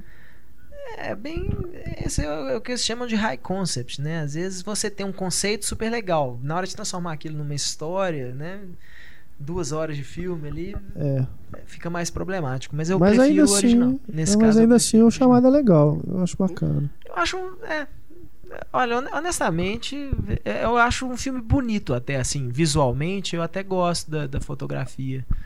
Mas não, não acho um, um grande filme, não. Principalmente porque aquele cara, acho que é Martin Henderson, que faz o, o ex-marido da Naomi Watts lá. Que cara é ruim pra caramba, nossa. Eu tenho um problema com filme japonês porque eu acho eles todos muito arrastados, assim. Sabe? Eles não têm agilidade. O ritmo, né? né? O ritmo Sim, é. deles. Sabe? Tem uma coisa que entedia a gente. Não tá no e nosso como costume, o Heitor né? falou aí do negócio dos planos, né? Tipo, pra você não conseguir ver os personagens assim logo de cara, identificar eles. Somando isso com o ritmo, eu acho que é tipo, uma tarefa meio ninja assistir um filme japonês e não dormir. Não, eu também prefiro o- a versão norte-americana, justamente por isso. Eh, Faz muito tempo que eu assisti a japonesa, eu não lembro direito dela, mas eu lembro que na, na época eu falava, nossa, esse filme não acaba, esse filme não acaba. Assistam então os filmes do Ozu, Aí vocês vão ver o que é dormir. Mas, eu, Mas tô, eu tô sendo imbecil falando isso porque o Ozu é um grande autor, né? Mas é porque realmente o, o tipo de filme dele, o ritmo é totalmente diferente do que a gente está acostumado É, mesmo. Então é há um estranhamento, mesmo, é. né? Quando a gente vê pela primeira vez assim, há um estranhamento muito grande. Mas é uma questão de você dar, entender aquilo que a gente está falando, entender a época. O Ozu é um cineasta das antigas, né? Mas é entender não só a época que o filme foi feito, mas também a intenção, a, o estilo dele, né? O próprio país, a cultura em que ele está fazendo aquilo, A gente tem que tomar muito cuidado né? a falar isso, porque ritmo é uma coisa. A gente fala assim, ritmo, o filme não tem ritmo, mas ritmo é uma coisa do próprio filme. Né? Ele pode ter um ritmo mais lento, um ritmo mais acelerado, né? O, o cinema americano ele tem um ritmo mais acelerado do que o europeu, do que o, o, o, o, o, japonês, e tal. É, então acho que isso é simplesmente uma questão de, de hábito mesmo. É questão de Porque filmes como o, o Dois Coelhos, por exemplo, filme nacional, o próprio Tropa de Elite, Cidade de Deus, que esses filmes não param um minuto. É, Né? Assim, é, é- é- é o cinema brasileiro muitas vezes é o cinema americano com anfetamina ainda, né? É, é- é, porque o, a- o- o cinema brasileiro muitas vezes pega emprestado esses elementos né, do, do cinema internacional e ampliam isso ainda. Então, é- é, eu acho que tudo é uma questão de, de preparação, inclusive. Ah, tá. Tô indo ver um filme do Ozu, por exemplo. Eu já sei que o ritmo daquele filme é mais lento. Não quer dizer que ele não tem ritmo. Né? Só que aquilo ali já é uma coisa mais introspectiva. Então, muita gente acha o Árvore da Vida chato pra caramba. né? exatamente. É. Ah, o filme não, não anda. Não, não, não é questão que o filme não anda. O filme, cada filme tem o seu ritmo próprio. Tem uns que realmente É, são caso- problemáticos. Então, no caso, assim, dos filmes japoneses que eu assisti, acho que foram geralmente filmes de terror. Todos são bem tediosos porque eles são lentos. E, beleza, pode ser o ritmo deles ser assim, mas não tira o fato que eles são chatos. Esse ritmo é chato. É, mas chamar de chato porque você. Não, não, não, é a minha Entendeu? opinião. Porque você tipo, acha lento, é, é, mas tipo, de cuidado. não conseguir. Não, é a minha opinião, eu acho Cuidado. chato. Tipo, não tem sentido. Não, é, eu entendo, ele é uma coisa pessoal por questão de costume, não significa não tá falando que o de filme é ruim. Exatamente. Tal. É. Estamos chegando ao final do nosso debate. Vamos lembrar aí só mais alguns exemplos. Tem o Bravura Indômita, né? Dos irmãos Coen. É, é, dois que filmes. é base... Os dois são baseados no livro do Charles Portes. sim. É o filme de 69, que tem o John Wayne, né? O filme que deu Oscar pro John Wayne, inclusive. E o, depois o Jeff Bridges faz o mesmo papel no filme dos irmãos Coen, em 2010. E, cara, eu. Apesar, assim, muita gente faz a comparação mais baseada no personagem, né? Do, do policial federal, né? Do, do John Wayne, do xerifão lá. Cara, o, o filme dos irmãos Coen, ele, ele é bem mais resolvido em vários outros aspectos né? Apesar do, do John Wayne, eu, eu, eu, não, eu realmente eu não consigo dizer quem tá melhor no, no papel. Eu acho que o, o Jeff Bridges faz uma versão à altura, né? O Jeff Bridges é muito bom. Ele é né? muito bom. É muito bom também. Ele John faz. Wayne é, é, é um- Eles precisavam de alguém pra fazer aquele personagem. Pegar o Jeff Bridges, o cara matou a pau, É. fez o personagem muito bem. Né? Mas assim, em termos gerais é, de condução do- da história, do clima de aventura, né, de faroeste, aquela coisa, é, se parecer realmente o faroeste das antigas, né, não o neo-western, é, eu acho que os irmãos Coen fizeram um puta trabalho. É um filme bem mais denso, né, se a gente for observar em coisas que o, o de 69 não pega, né? Porque os irmãos Coen mesmo falavam que eles iriam se basear, eles seriam mais fiéis ao livro, né, do que ao filme, né, de, de 69. E você vê que realmente tem coisas que não, tão, estão na primeira versão. É, sem né? que- sem- mas sem querer também ofender o filme original, os Coen também são grandes roteiristas, né, cara? São, né? Então, É. é, isso facilita muito Demais. o trabalho deles de diretor, né? Principalmente eles, os próprios poderem, na última hora, se eles precisarem mudar o roteiro, alguma coisa, os próprios Aham. roteiristas. Não, o próprio foco que eles dão na personagem da menina, né? No, no- na versão mais nova é, é sensacional. A menina rouba o filme, né? Praticamente. Ela realmente é a protagonista e não o personagem do Jeff Bridges. Eu- e esse não é o primeiro remake dos irmãos Coen, eles também fizeram Matadores de Velhinhas. Que é um remake do É filme. mesmo. Deixa eu anotei. O Quinteto da Morte, de 55. É verdade. E eu gosto da versão deles bastante. Esse eu já acho que O não Matador de ficou Velhinho melhor, foi não. bem criticado na época É que saiu. bom, Eu mas- gosto do filme. É bom, mas eu acho melhor, não. Eu- ele tem uma, uma coisa. essa- igual quando a gente fala assim de diretores que gostam de dar um, um- um aspecto esquisitinho pro filme, é meio que marca registrada dele. Mas eu gosto do aspecto esquisitinho do Matador de Velhinha. É o mesmo aspecto esquisitinho que tem nos filmes ante- mais antigos deles, tipo Arizona Nunca Mais. Até a Roda É. da Fortuna, que não é tão antigo assim, que eu acho. Aham. eu adoro aquele filme. Mais alguns títulos. É, esse aqui é curioso também. O Último Matador, de 96. É uma refilmagem de Por um Punhado de Dólares, de 64, que já era uma refilmagem de Yojimbo, o Guarda-Costas, de 61. É, muita gente, assim, o, o Último Matador, né, sa- é, acho que é o mais ignorado aí realmente dos três. É. Que eu acho um filme bem legal. Por um punhado de dólares é um tremendo filme, É. cara. Como é que a gente vai falar mal do punhado de dólares porque, teoricamente, assim, é uma adaptação do É. Yojimbo, sabe? Esse último matador é com Bruce Willis, não é? É. Se passa na época da, da lei seca também, no, no interior. De quem que é o filme? Do Walter Hill. Isso. E, né, três grandes cineastas, né? Walter Hill, Sérgio Leone e Kurosawa, né? Em todos, Walter em Hill todos os sentidos, é. o menor realmente É é o o, Hill. último guarda-costas. É, O último mas o. Walter Hill é um diretor Matador, muito desculpa. interessante, né? Agora, a gente tava falando aí, né, de, de ser muito recente, isso é curioso, porque o Yojimbo é de 61, três anos depois, o por, por um punhado de dólares, né? Esse último matador, eu acho que eu assisti ele quando ele foi lançado em vídeo, cara. O último matador é de VHS 96. ainda, né? né?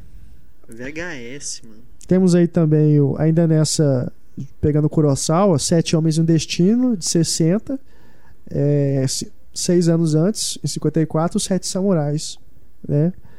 Que o, um virou um faroeste, né? O Sete Homens e Destino é um faroeste mais, na- bem próprio da época, né? E os Sete Samurais é aquele clássico sensacional que, enfim... Não há, esse eu não, eu só estou só citando como curiosidade, porque eu acho muito difícil alguém falar que Sete Homens um Destino é melhor do que os Sete Samurais. Né? Isso é- É complicado. Kurosawa, né, cara? Você falar que um filme. Um filme do Kurosawa é inferior a um filme de. É. Sabe? É difícil demais. É igual você resolver falar do- de um filme do Hitchcock falar que o Gus Van Sant, o psicose do Gus Van Sant é melhor do que o do Hitchcock, sabe?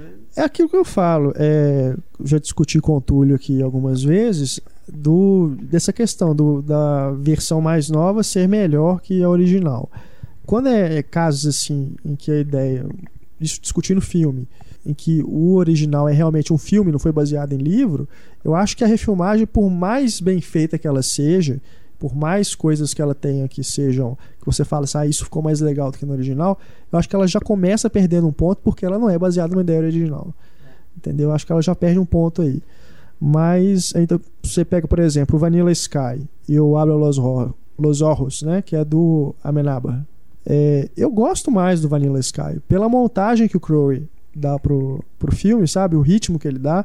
Eu acho mais bacana, porque eu acho que tem tudo a ver com o personagem do Tom Cruise, né? Que é um multimilionário e tudo, aquela, aquele ritmo mais frenético, né? De Manhattan e tudo, da vida, né? Que ele, que ele, que ele leva, que ele escolhe que ele escolhe pra ele, né? Que ele compra a vida dele, né? Se a gente for analisar.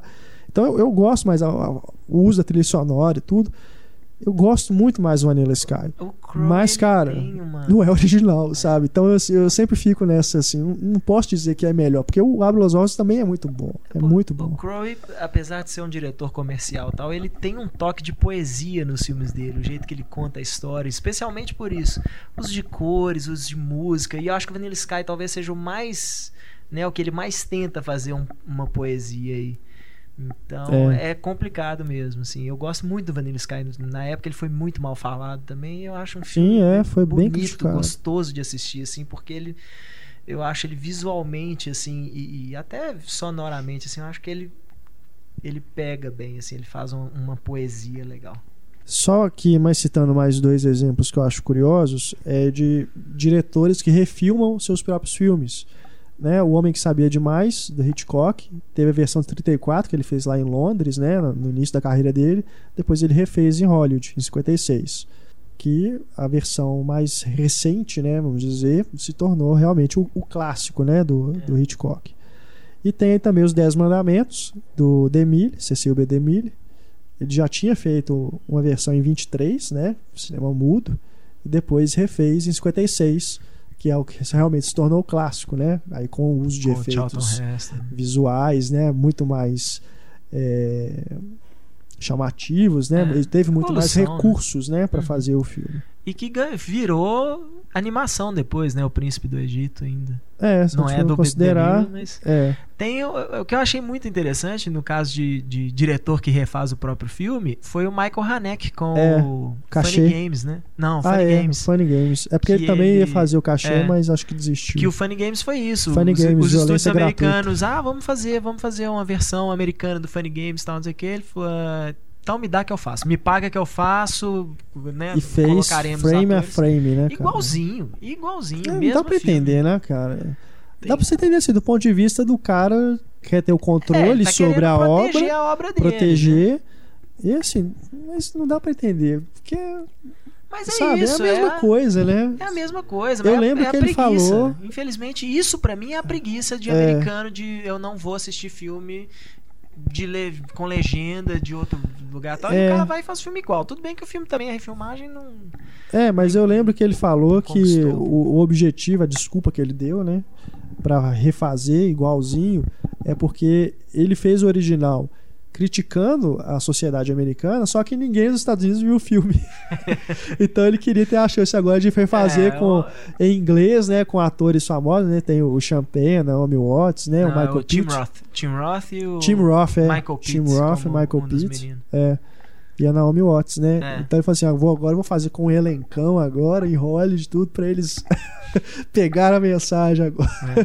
Tem outro diretor que refez o próprio filme, que é o Carinha do Silêncio do Lago. Que é do. O, o filme o no- norte-americano é com Jeff Bridges, o Kiefer Sutherland, a Sandra Bullock. É porque eu acho que o, a- a- o Silêncio do Lago, se eu não me engano, é a tradução literal do, do filme original e nos Estados Unidos chamou The Vanishing, uma coisa assim. É, The tipo, Vanishing. desaparecimento. E o que vem por aí, hein? Vem o Akira, Old Boy. E tem o. Eles estão pretendendo fazer uma versão do I Saw the Devil, que é um filme coreano que foi muito bem falado. Acho que foi lançado em 2010, ano passado. Tem até o, o ator principal lá do Old Boy, não sei o nome dele.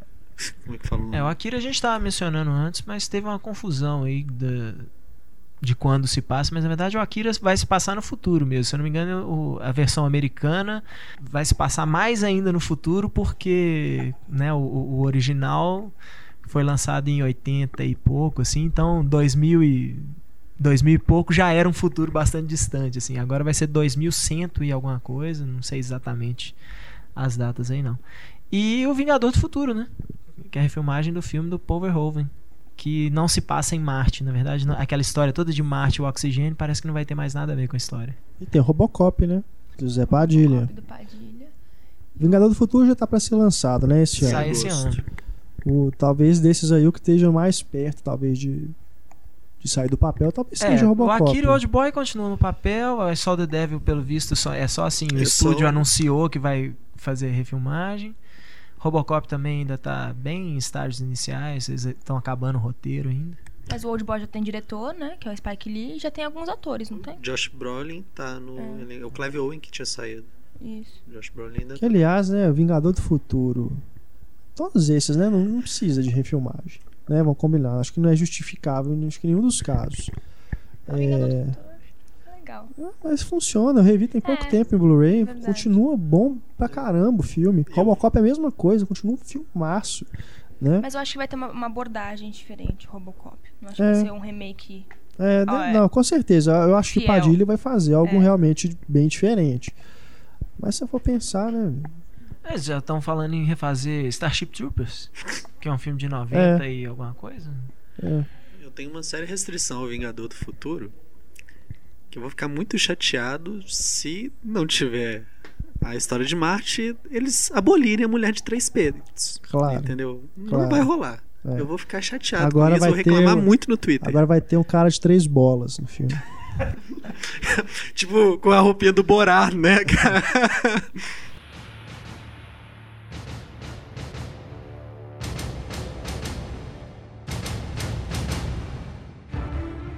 Pessoal, chegou a hora da patrulha cinéfila. Hoje temos várias mensagens aqui, mas vou começar com uma curiosa. Um e-mail do Bruno Sofrosini. Ele diz aqui: Olá, Renato, Túlio, Larissa, Heitor e talvez o Pablo. Ele já até aprendeu, tá vendo? Que o Pablo não tá aqui todo dia. Essa é a primeira vez que eu escrevo ao podcast Cinema e já digo que esse e-mail é mais um desabafo do que qualquer outra coisa. Vocês me desmotivaram a seguir uma possível carreira na área de cinema. Eu ouço as queixas dos ouvintes e as de vocês na Patrulha Cinéfila e, com exceção de alguns casos realmente intoleráveis, acho tudo uma frescura. Então tá. Eu, eu não fico depois do filme para ver os créditos. Eu sou um defensor dos filmes dublados. Estou só aguardando um podcast sobre o assunto para me expressar. Eu não me importo com barulho de salgadinhos e outras crocâncias. eu não ligo se a porta da sala foi aberta antes do fim do filme. Sério, essas incidências não me afetam. E vocês, quando tratam desse assunto, fazem-me pensar que para ser um autêntico cinéfilo, eu tenho de ser crítico dessa maneira. O Pablo, por exemplo, costuma dizer que os créditos finais funcionam como uma transição gradativa de volta ao mundo real. Eu não sinto isso. Quando o filme acaba, eu quero ir embora, a não ser que tenha uma cena pós-crédito. Além disso, eu gosto de filmes ruins. Claro que não tão ruins quanto Agamenon e Olhe que eu nem vi, ou 11 do 11 do 11. Mas sou daqueles que curte muita coisa massacrada pela crítica. Lanterna Verde, Alvin os Esquilos, Esquadrão Classe A, etc. Lanterna Verde é massa. Vocês me fizeram chegar à conclusão de que eu não sou um cinéfilo, somente uma pessoa que gosta de assistir a filmes. No entanto, eu não estou culpando ninguém por isso. Na verdade, eu tenho que agradecer por meus olhos terem sido abertos. Cinema para mim é um lazer, para vocês é uma religião. E eu percebi que para me dar bem nesse ramo, eu teria que me entregar totalmente a esse Deus. Receio que nunca estarei pronto para isso. Sem mais, quero parabenizá-los pelo trabalho. O podcast é excelente. Pô, eu gostei da sinceridade dele. É isso aí. eu gosto de gente sincera. É tem sincero, gente que não tem né? medo de falar as coisas. Eu gostei da É. sinceridade dele. Se eu Acho que ele con- não é um cinéfilo. Ele falou que assiste filme bom e filme ruim, pô. Ele assiste todo tipo de Não, filme. é. Eu acho que não, não cabe a gente ele ficar é rotulando as pessoas. Ele é o que ele é, cresceu, é. Dane-se. Se ele gosta de assistir filme, já tá bom o suficiente. É. Mas algumas, algumas das coisas. Assim, Alvin e da- os inscritos, você tá de sacanagem, É, cara. não. Aí, ah, Falei, Esquadrão. Classe A. Não, não, mas em relação falei. assim. Esquadrão Classe A ainda é divertido, assim, uma bobagem divertida. Não, mas eu falo assim, no, no que ele falou sobre o comportamento né, das pessoas no- na sala de cinema, isso prova que algumas pessoas, talvez não, você não esteja só, Bruno, mas tem muita gente que já se acostumou com É. isso, que é alarmante. Ô, Bruno, não, não se engane. A gente tem colegas críticos que chegam no, no, no- filme depois que ele já começou e na hora que, assim, entrou crédito, o cara levanta e sai, entendeu? Então não é exatamente é assim, não. diferente porque às vezes a pessoa tem, É, por causa acho do que- horário, né, tem que ir logo É, pro, a pra nossa principal redação. né? bronca com isso também é porque às vezes atrapalha o divertimento, o divertimento dos outros. Né? Então eu acho É. assim, uma sessão de cinema, honestamente, pra mim uma sessão de cinema onde tem uma qualidade de som e imagem bacana e não tem gente conversando na sala, cara, pra mim já é, nossa, já, já tô saindo no lucro. O filme pode ser uma bosta, se a sessão foi boa, até menos mal. Tudo bem, você não, se, você não se incomodar, bom pra você. Mas não entre no time dos mal educados que falam É. cinema, porque isso é falta de respeito com os Exato, outros. É, o importante é isso. Mas ele não fala que ele faz isso, não. Não, É só é. que ele não, não se Ele não importa com- liga, né? Ele não liga, na verdade, ele não liga pra aqueles problemas que a gente, a gente fala, tipo, né, abrir a porta, as coisas e tal. Mas gente conversando no cinema incomoda qualquer pessoa, não é possível. É. Bom, seguindo aqui, temos uma série de e-mails dos ouvintes reclamando sobre essa nova exigência, né, de se escolher o lugar antes de comprar o ingresso. Vou começar aqui com o e-mail do Alex Rodrigues do Nascimento. Olá pessoal, gostaria de saber se vocês têm notícias sobre a lei que obriga os cinemas a venderem ingressos com cadeiras numeradas. A lei foi publicada em 8 de junho do ano passado e dava 180 dias para todos os cinemas se adequarem. Na época, só Boulevard tinha essa prática. Fui ao Cinearte Minas Shopping na estreia do filme Dois Coelhos e eles ainda não estão com a venda de cadeiras numeradas.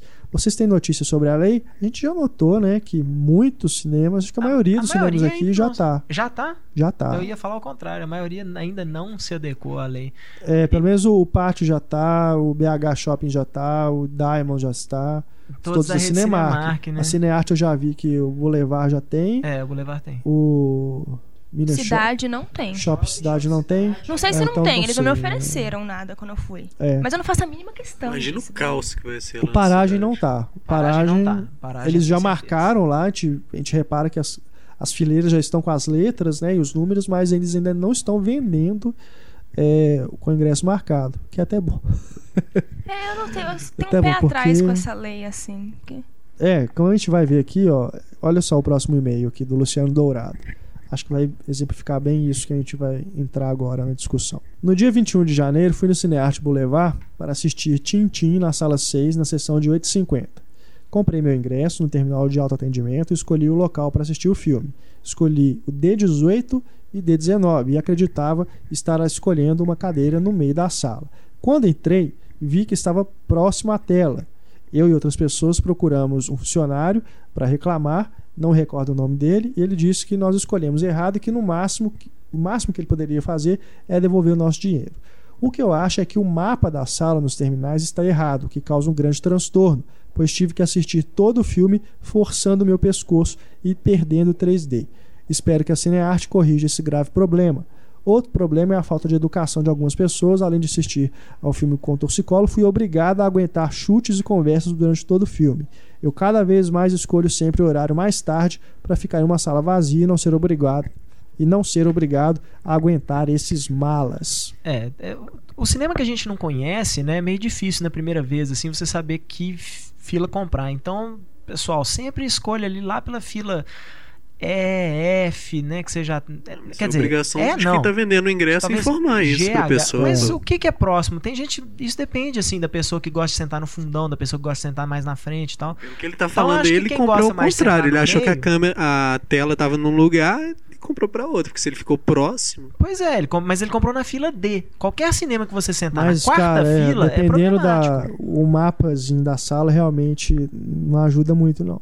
É, não, é isso que eu tô falando. Na primeira É. vez que eu comprei lá, eu também, também tive, tive esse problema. Quando É. eu procurei um funcionário, ele falou assim: pode sentar em qualquer lugar. O que foi um problema. Eu fui na, na bilheteria antes. Aí, aí eu te dou um conselho, Luciano. Se o cara falar isso, ah, eu posso te devolver o dinheiro. Pega o dinheiro de volta, compra o ingresso de novo com o dinheiro que você devolveu e o, o cinema perderia os lugares, né? Porque pro sistema deles, eles ainda estariam com as cadeiras ocupadas. Porque se ele simplesmente devolver o dinheiro, se ele não pode trocar o seu lugar, é porque depois que ele vendeu o ingresso, aquela cadeira ali já está ocupada. E ele perde du- duas cadeiras, né? Se for um, um filme concorrido, ele perde duas cadeiras aí. Na verdade, parece que eles estão vendendo a mais, né? Teve um. Não lembro se chegou a ler o, o e-mail. Teve um leitor que reclamou que É. no cinema. Nós tivemos também essa reclamação, Túlio, é do Sandor Tomichi. Ele disse aqui, ó, que ele foi no Diamond, novamente aqui em Belo Horizonte, foi assistir ao Sherlock Holmes 2 no dia 19 de janeiro.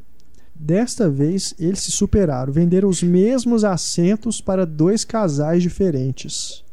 Não dá nem para descrever direito a confusão. Tem aqui ó, o PS do Sandro. Ainda há esperança. Queixei-me ao shopping e à rede Cinemark, recebi desculpas formais e dois pares de ingressos para quaisquer filmes que eu quiser assistir até abril de 2012. Será que encaro mais uma aventura nas salas? Ué, vou reclamar lá também, ganha o Cinemark do Pelo pátio. menos é, isso, o né? menos pior aí deles. É, é do Diamond. Não, eu sei, mas que eu falo, é, ele provavelmente ganhou na rede Cinemark, né? É, acho que ele pode usar em qualquer cinema da rede, né? Mas é engraçado esse que ele falou do overbooking, porque se eu não me engano existe uma exigência do corpo de bombeiros que eles não podem vender todos os lugares da sala. Todos os lugares da sala é uma questão de segurança. Eles não podem vender todos os lugares. Entendi. Tem um número que eles não podem vender sempre por questão de segurança. E às vezes, dependendo do filme, você tem a sala lotada e gente sentada no chão, no chão. né? É. Não, mas é aquilo, né? Quando a sala tá vazia, aí realmente você pode sentar em qualquer lugar. Né? É só você esperar um pouco, né? É, esse dia eu esperei a- de as luzes apagarem, o filme começar assim. Que na hora que o filme que eu vi que o filme começou, daí eu troquei de lugar esse dia que eu comprei. Porque assim, não, é, errado. porque é lógico, é, é óbvio que você já vai escolher o lugar que você, você acha que é melhor. Mas às vezes tem aquilo, você chega lá, senta aquele casal de engraçadinhos atrás de você e começa a te incomodar. Aí você, você muda de lugar, se tá vazio, né? Não tem problema Ou você nenhum. vai armado. Brincadeira, brincadeira, gente. Não faz isso. E para finalizar, para finalizar aqui a patrulha cinéfila desta edição, temos a mensagem do Danilo Vieira Mioto. Uma mensagem legal, olha só. Olá, pessoas. Tenho finalmente uma boa notícia para a Patrulha Cinéfila. O Cinemark do Shopping Salvador está mantendo as luzes apagadas até o fim dos créditos finais. Isso em todos os três filmes que eu vi no fim de semana. Isso não acontecia antes. E após ouvir os podcasts, notei essa diferença. Como não gosto muito de coincidências, exemplo é que em um momento de ira com meu chefe, ele acidentalmente derrubou café quente em si mesmo. Isso não foi coincidência, eu tenho certeza que por alguns milissegundos eu tive capacidade de Jedi. Então eu creio que a reclamação da patrulha cinéfila chegou aos ouvidos de um gerente de bom senso. Parabéns, obrigado. Tomara, né? É, muito bom. Tomara que tenha sido influência nossa mesmo, mas principalmente que bom que, né, que tomaram a providência Que- lá. é, que, não o seja só pessoal de influência Salvador tá nossa, podendo mas às vezes só como do, deve ter sido isso, como dos deve ser próprios visto. usuários reclamarem, né? Às vezes o pessoal que ouve o podcast Exato, realmente é. começar a reclamar no- É. nos cinemas quando o problema acontece, chega uma hora que o povo prefere ser adequado do que ficar batendo cabeça. Com certeza. Até porque se tem algum funcionário do cinema que eu vejo, a gente acha que eles pensam que nem o. o- Como é que é o nome? O Bruno. Ah, frescura desse povo. Eles reclamam de tudo. É. Galera, antes de finalizarmos o nosso podcast, temos mais alguns e-mails dos nossos queridos ouvintes. Temos aqui a mensagem do Vitor Yudi Raineri Muraoka. Olá, pessoal do Cinema em Cena. Voltei para esclarecer que o meu nome se pronuncia exatamente da forma como se escreve. E gostaria de pedir para o Renato parar de implicar com as piadas da Larissa, Obrigada. pois acho muito divertidas as piadas sobre a Luísa. Nossa. Até eu já parei com Todo mundo acha, menos a Luísa, cara. Vocês porque ela têm- já voltou do Canadá e Vocês têm um péssimo gosto para piadas. Inclusive, eu ri muito quando ela disse que o meu nome deveria ser Vitor Silva. É, o seu senso de humor também, pra achar graça das Eu piadas não falei que deveria ser. Falei que ele tava, ele tava enganando a gente. O nome dele, na verdade, era Vitor Silva. Eu Quanto ao acho. tema das adaptações, concordo com o Heitor, que diz que os diretores e roteiristas deveriam fazer uma versão deles, já que nos quadrinhos são várias histórias com diferentes roteiristas também. E por último, um pedido. Façam pelo menos um videozinho de vocês falando, porque apesar de saber como cada um de vocês são, eu associo as vozes de vocês a pessoas totalmente diferentes. Na minha imaginação, eu associo o Renato ao Ed Mota. apesar de não te achar gordo Ah, você não conhece ele. tá? Mas eu tô chegando lá. A Larissa me lembra uma nerdona da voz meiga. Eu não sou nerd. Uau. Esse é- meiga. já repararam que os leitores são. Os leitores em relação a Larissa, eles fazem isso, né? Eles passam a mão na cabeça e depois dão um tapa, Depois dá né? uma porrada nela. Pá! A voz do Heitor me lembra a voz do ator Március Mellen. Quem é Március? É aquele. Ah, tá. Ele é o mago. Entendi. E o Túlio me lembra o Serguei. Valeu, Manolo. A voz. Peguei a Jenny Joplin. E o Pablo, a associação mais estranha, com o padre Fábio de Mello. Ele ia adorar. Ele ia adorar essa associação. Me desculpe se me alonguei muito, mas é que vocês fazem um trabalho que é muito fácil de elogiar. Valeu, Vitor. Quando é elogio, a gente lê inteiro. Não tem, não tem problema. Eu ia fazer uma imitação do Ed Mota aqui, mas eu não sou bom Ah, nisso. faz, Renato. Não, Manuel. esse foi o Túlio. Agora temos o Fábio. Quem lê o e-mail? O do engraçado foi a dancinha do, do Heitor, a hora que ele falou eu concordo com o Heitor. Vocês tinham que ter visto. Porque ninguém concorda com o Heitor, de vez em quando. Vamos lá. O Fábio Tadeu Cardoso de Oliveira Guastaferro. Olá, pessoal. Acompanho o podcast desde o seu rebirth. Ó, tem aqui é chique. E aprendi a ter paciência e a gostar de podcast com vocês. Os pods poderiam ser maiores, duas horas ainda é pouco, tipo, poderiam ser de seis horas. É tipo a árvore da vida. É, não, mas tem que sobrar tempo pro pessoal ver, o ver os filmes que a gente comenta aqui. Eu não escuto tudo de uma vez mesmo. Elogios à parte, vou aproveitar para reclamar também, já que nem tudo é mel na chupeta. Gostei dessa, desse, desse, expressão dessa expressão. Nem tudo é mel na boa. chupeta. Vou começar a usar isso também. Primeiro vou falar de um problema técnico. No último programa sobre o Spielberg, tinha alguns microfones muito baixos e outros muito altos. Ou eu optava por não escutar o convidado e o Túlio, ou então optava por escutá-los e ficar surdo por culpa do Renato e do Heitor. em outras palavras, Desculpa. os microfones, principalmente do convidado, estava baixíssimo. É, isso é, É. verdade. Teve problemas- alguns problemas técnicos, mas É, a gente tem uns tá problemas, resolvendo. problemas técnicos e principalmente porque o Túlio e a Larissa têm mania de gesticular enquanto falam e aí eles falam com o microfone É, até a 10 km de distância da boca. Desculpa, o Túlio é, e o. mas foi agora o ele René, vai né? citar, viu? Ah, agora, agora a Larissa não vai deixar citar mais porque ela Agora vai... ele vai te citar. Segue aí. aqui. Agora um comportamento que tenho observado. O Túlio e a Larissa participam mais nos primeiros do que nestes. Eles quase não participam, principalmente porque o Pablo participa e não deixa ninguém falar. É, quando o Pablo vem, ninguém participa. Mas isso é justificável devido à quantidade de conteúdo que o Pablo tem para expor. Mas, por exemplo, nesse último, quem monopolizou o microfone foi o Renato e o Heitor, que por coincidência estavam com os canais mais altos. Isso é por aquilo que eu já, já te expliquei. De ficar falando com o micro... ficar gesticulando com o microfone na mão. Imagino que deve haver até briga para pegar os melhores microfones. Não, porque é tudo igual. É tudo igual. É realmente a distância É. que fica da boca. Na do- verdade, o do- Heitor tem o dele que tem um adesivo de florzinha. Ele não é, abre tem uma foto do desse. Robert Pattinson no meu aqui. Acredito que o meu e-mail não vai ser lido no programa. Acreditou errado. Primeiro porque ficou muito grande, depois porque tem mais críticas do que elogios. A, a, Ah, a gente... ver, a gente não lê só elogio. É, pelo contrário, crítica que a gente aprende. Mas quero ressaltar que são críticas construtivas. Gosto muito do programa, fico sempre na expectativa para o próximo. Passei a acompanhar mais o site depois do pod. Antes só entrava para ler os textos do Pablo. Qualquer dia passo aí para dar um abraço em vocês, de preferência no final do expediente, para poder tomarmos uma cerveja depois.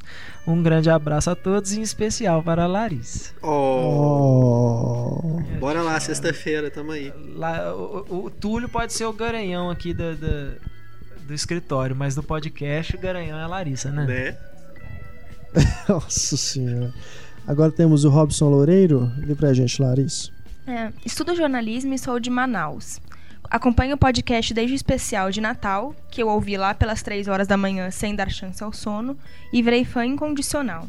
Adoro ouvi-los, adoro as críticas e me divirto demais. Rir sozinho dentro de um ônibus ouvindo vocês pelo celular se tornou algo extremamente comum. Ainda bem que ele usa o fone. Em especial, gostaria de elogiar Letícia, que sou eu. Brincadeira, ele corrige, entre parênteses. Opa, Larissa. Que sempre tem comentários importantes e pertinentes em cada programa. Eu gostei desse rapaz. É, parabéns, desculpem aos, Puxa mar... saco. desculpem aos marmanjos, mas a rosa entre os cravos é sempre mais evidente. Ah, é só por isso? É só porque você é mulher, tá vendo? Que horror. Não gosto mais de você. Com relação ao episódio de filmes de detetives, infelizmente vocês esqueceram O Mundo Proibido, um dos principais live action com animação, e Dick Tracy. Óbvio demais pra ser esquecido. É, a gente não comentou esses mesmo. Mas já tinham dado uma bronca antes da gente, por causa do Dick Tracy, né? Tinha? Tinha, acho que no podcast passado a gente leu um e-mail de alguém que deu uma bronca que a gente esqueceu do Dick Tracy. É muito filme, né, gente? Então não dá pra gente falar de todos, mas fica aí o registro. Então, temos aqui agora o Luan Eric, Túlio. Lê pra gente a mensagem. Ainda Olá, falando, Luan Eric, tudo bem? ainda falando de detetives, né? Um filme de detetive bastante subestimado, na minha opinião, é o Crimes de um Detetive, que inclusive foi estrelado pelo nosso Sherlock, Tony Stark, Chaplin, o Sr. Robert Downey Jr. Apesar de unir dois gêneros distantes, o musical e o noir, é um filme interessante, porém altamente incompreendido. É engraçado ler os artigos do site com as respectivas vozes de vocês na cabeça. Principalmente os do Heitor, já que agora imagino alvo e o esquilo cinéfilo. É sacanagem, imagino. Valeu, Luan. É, realmente, é outro filme que a gente não. A gente passou por ele, né? Crimes de um Detetive. Que é bem legal, né? É legal. Filme bacana. Passou despercebido por todo mundo, né? Acho que ele, se não me engano, saiu direto em DVD aqui no É, Brasil. Foi.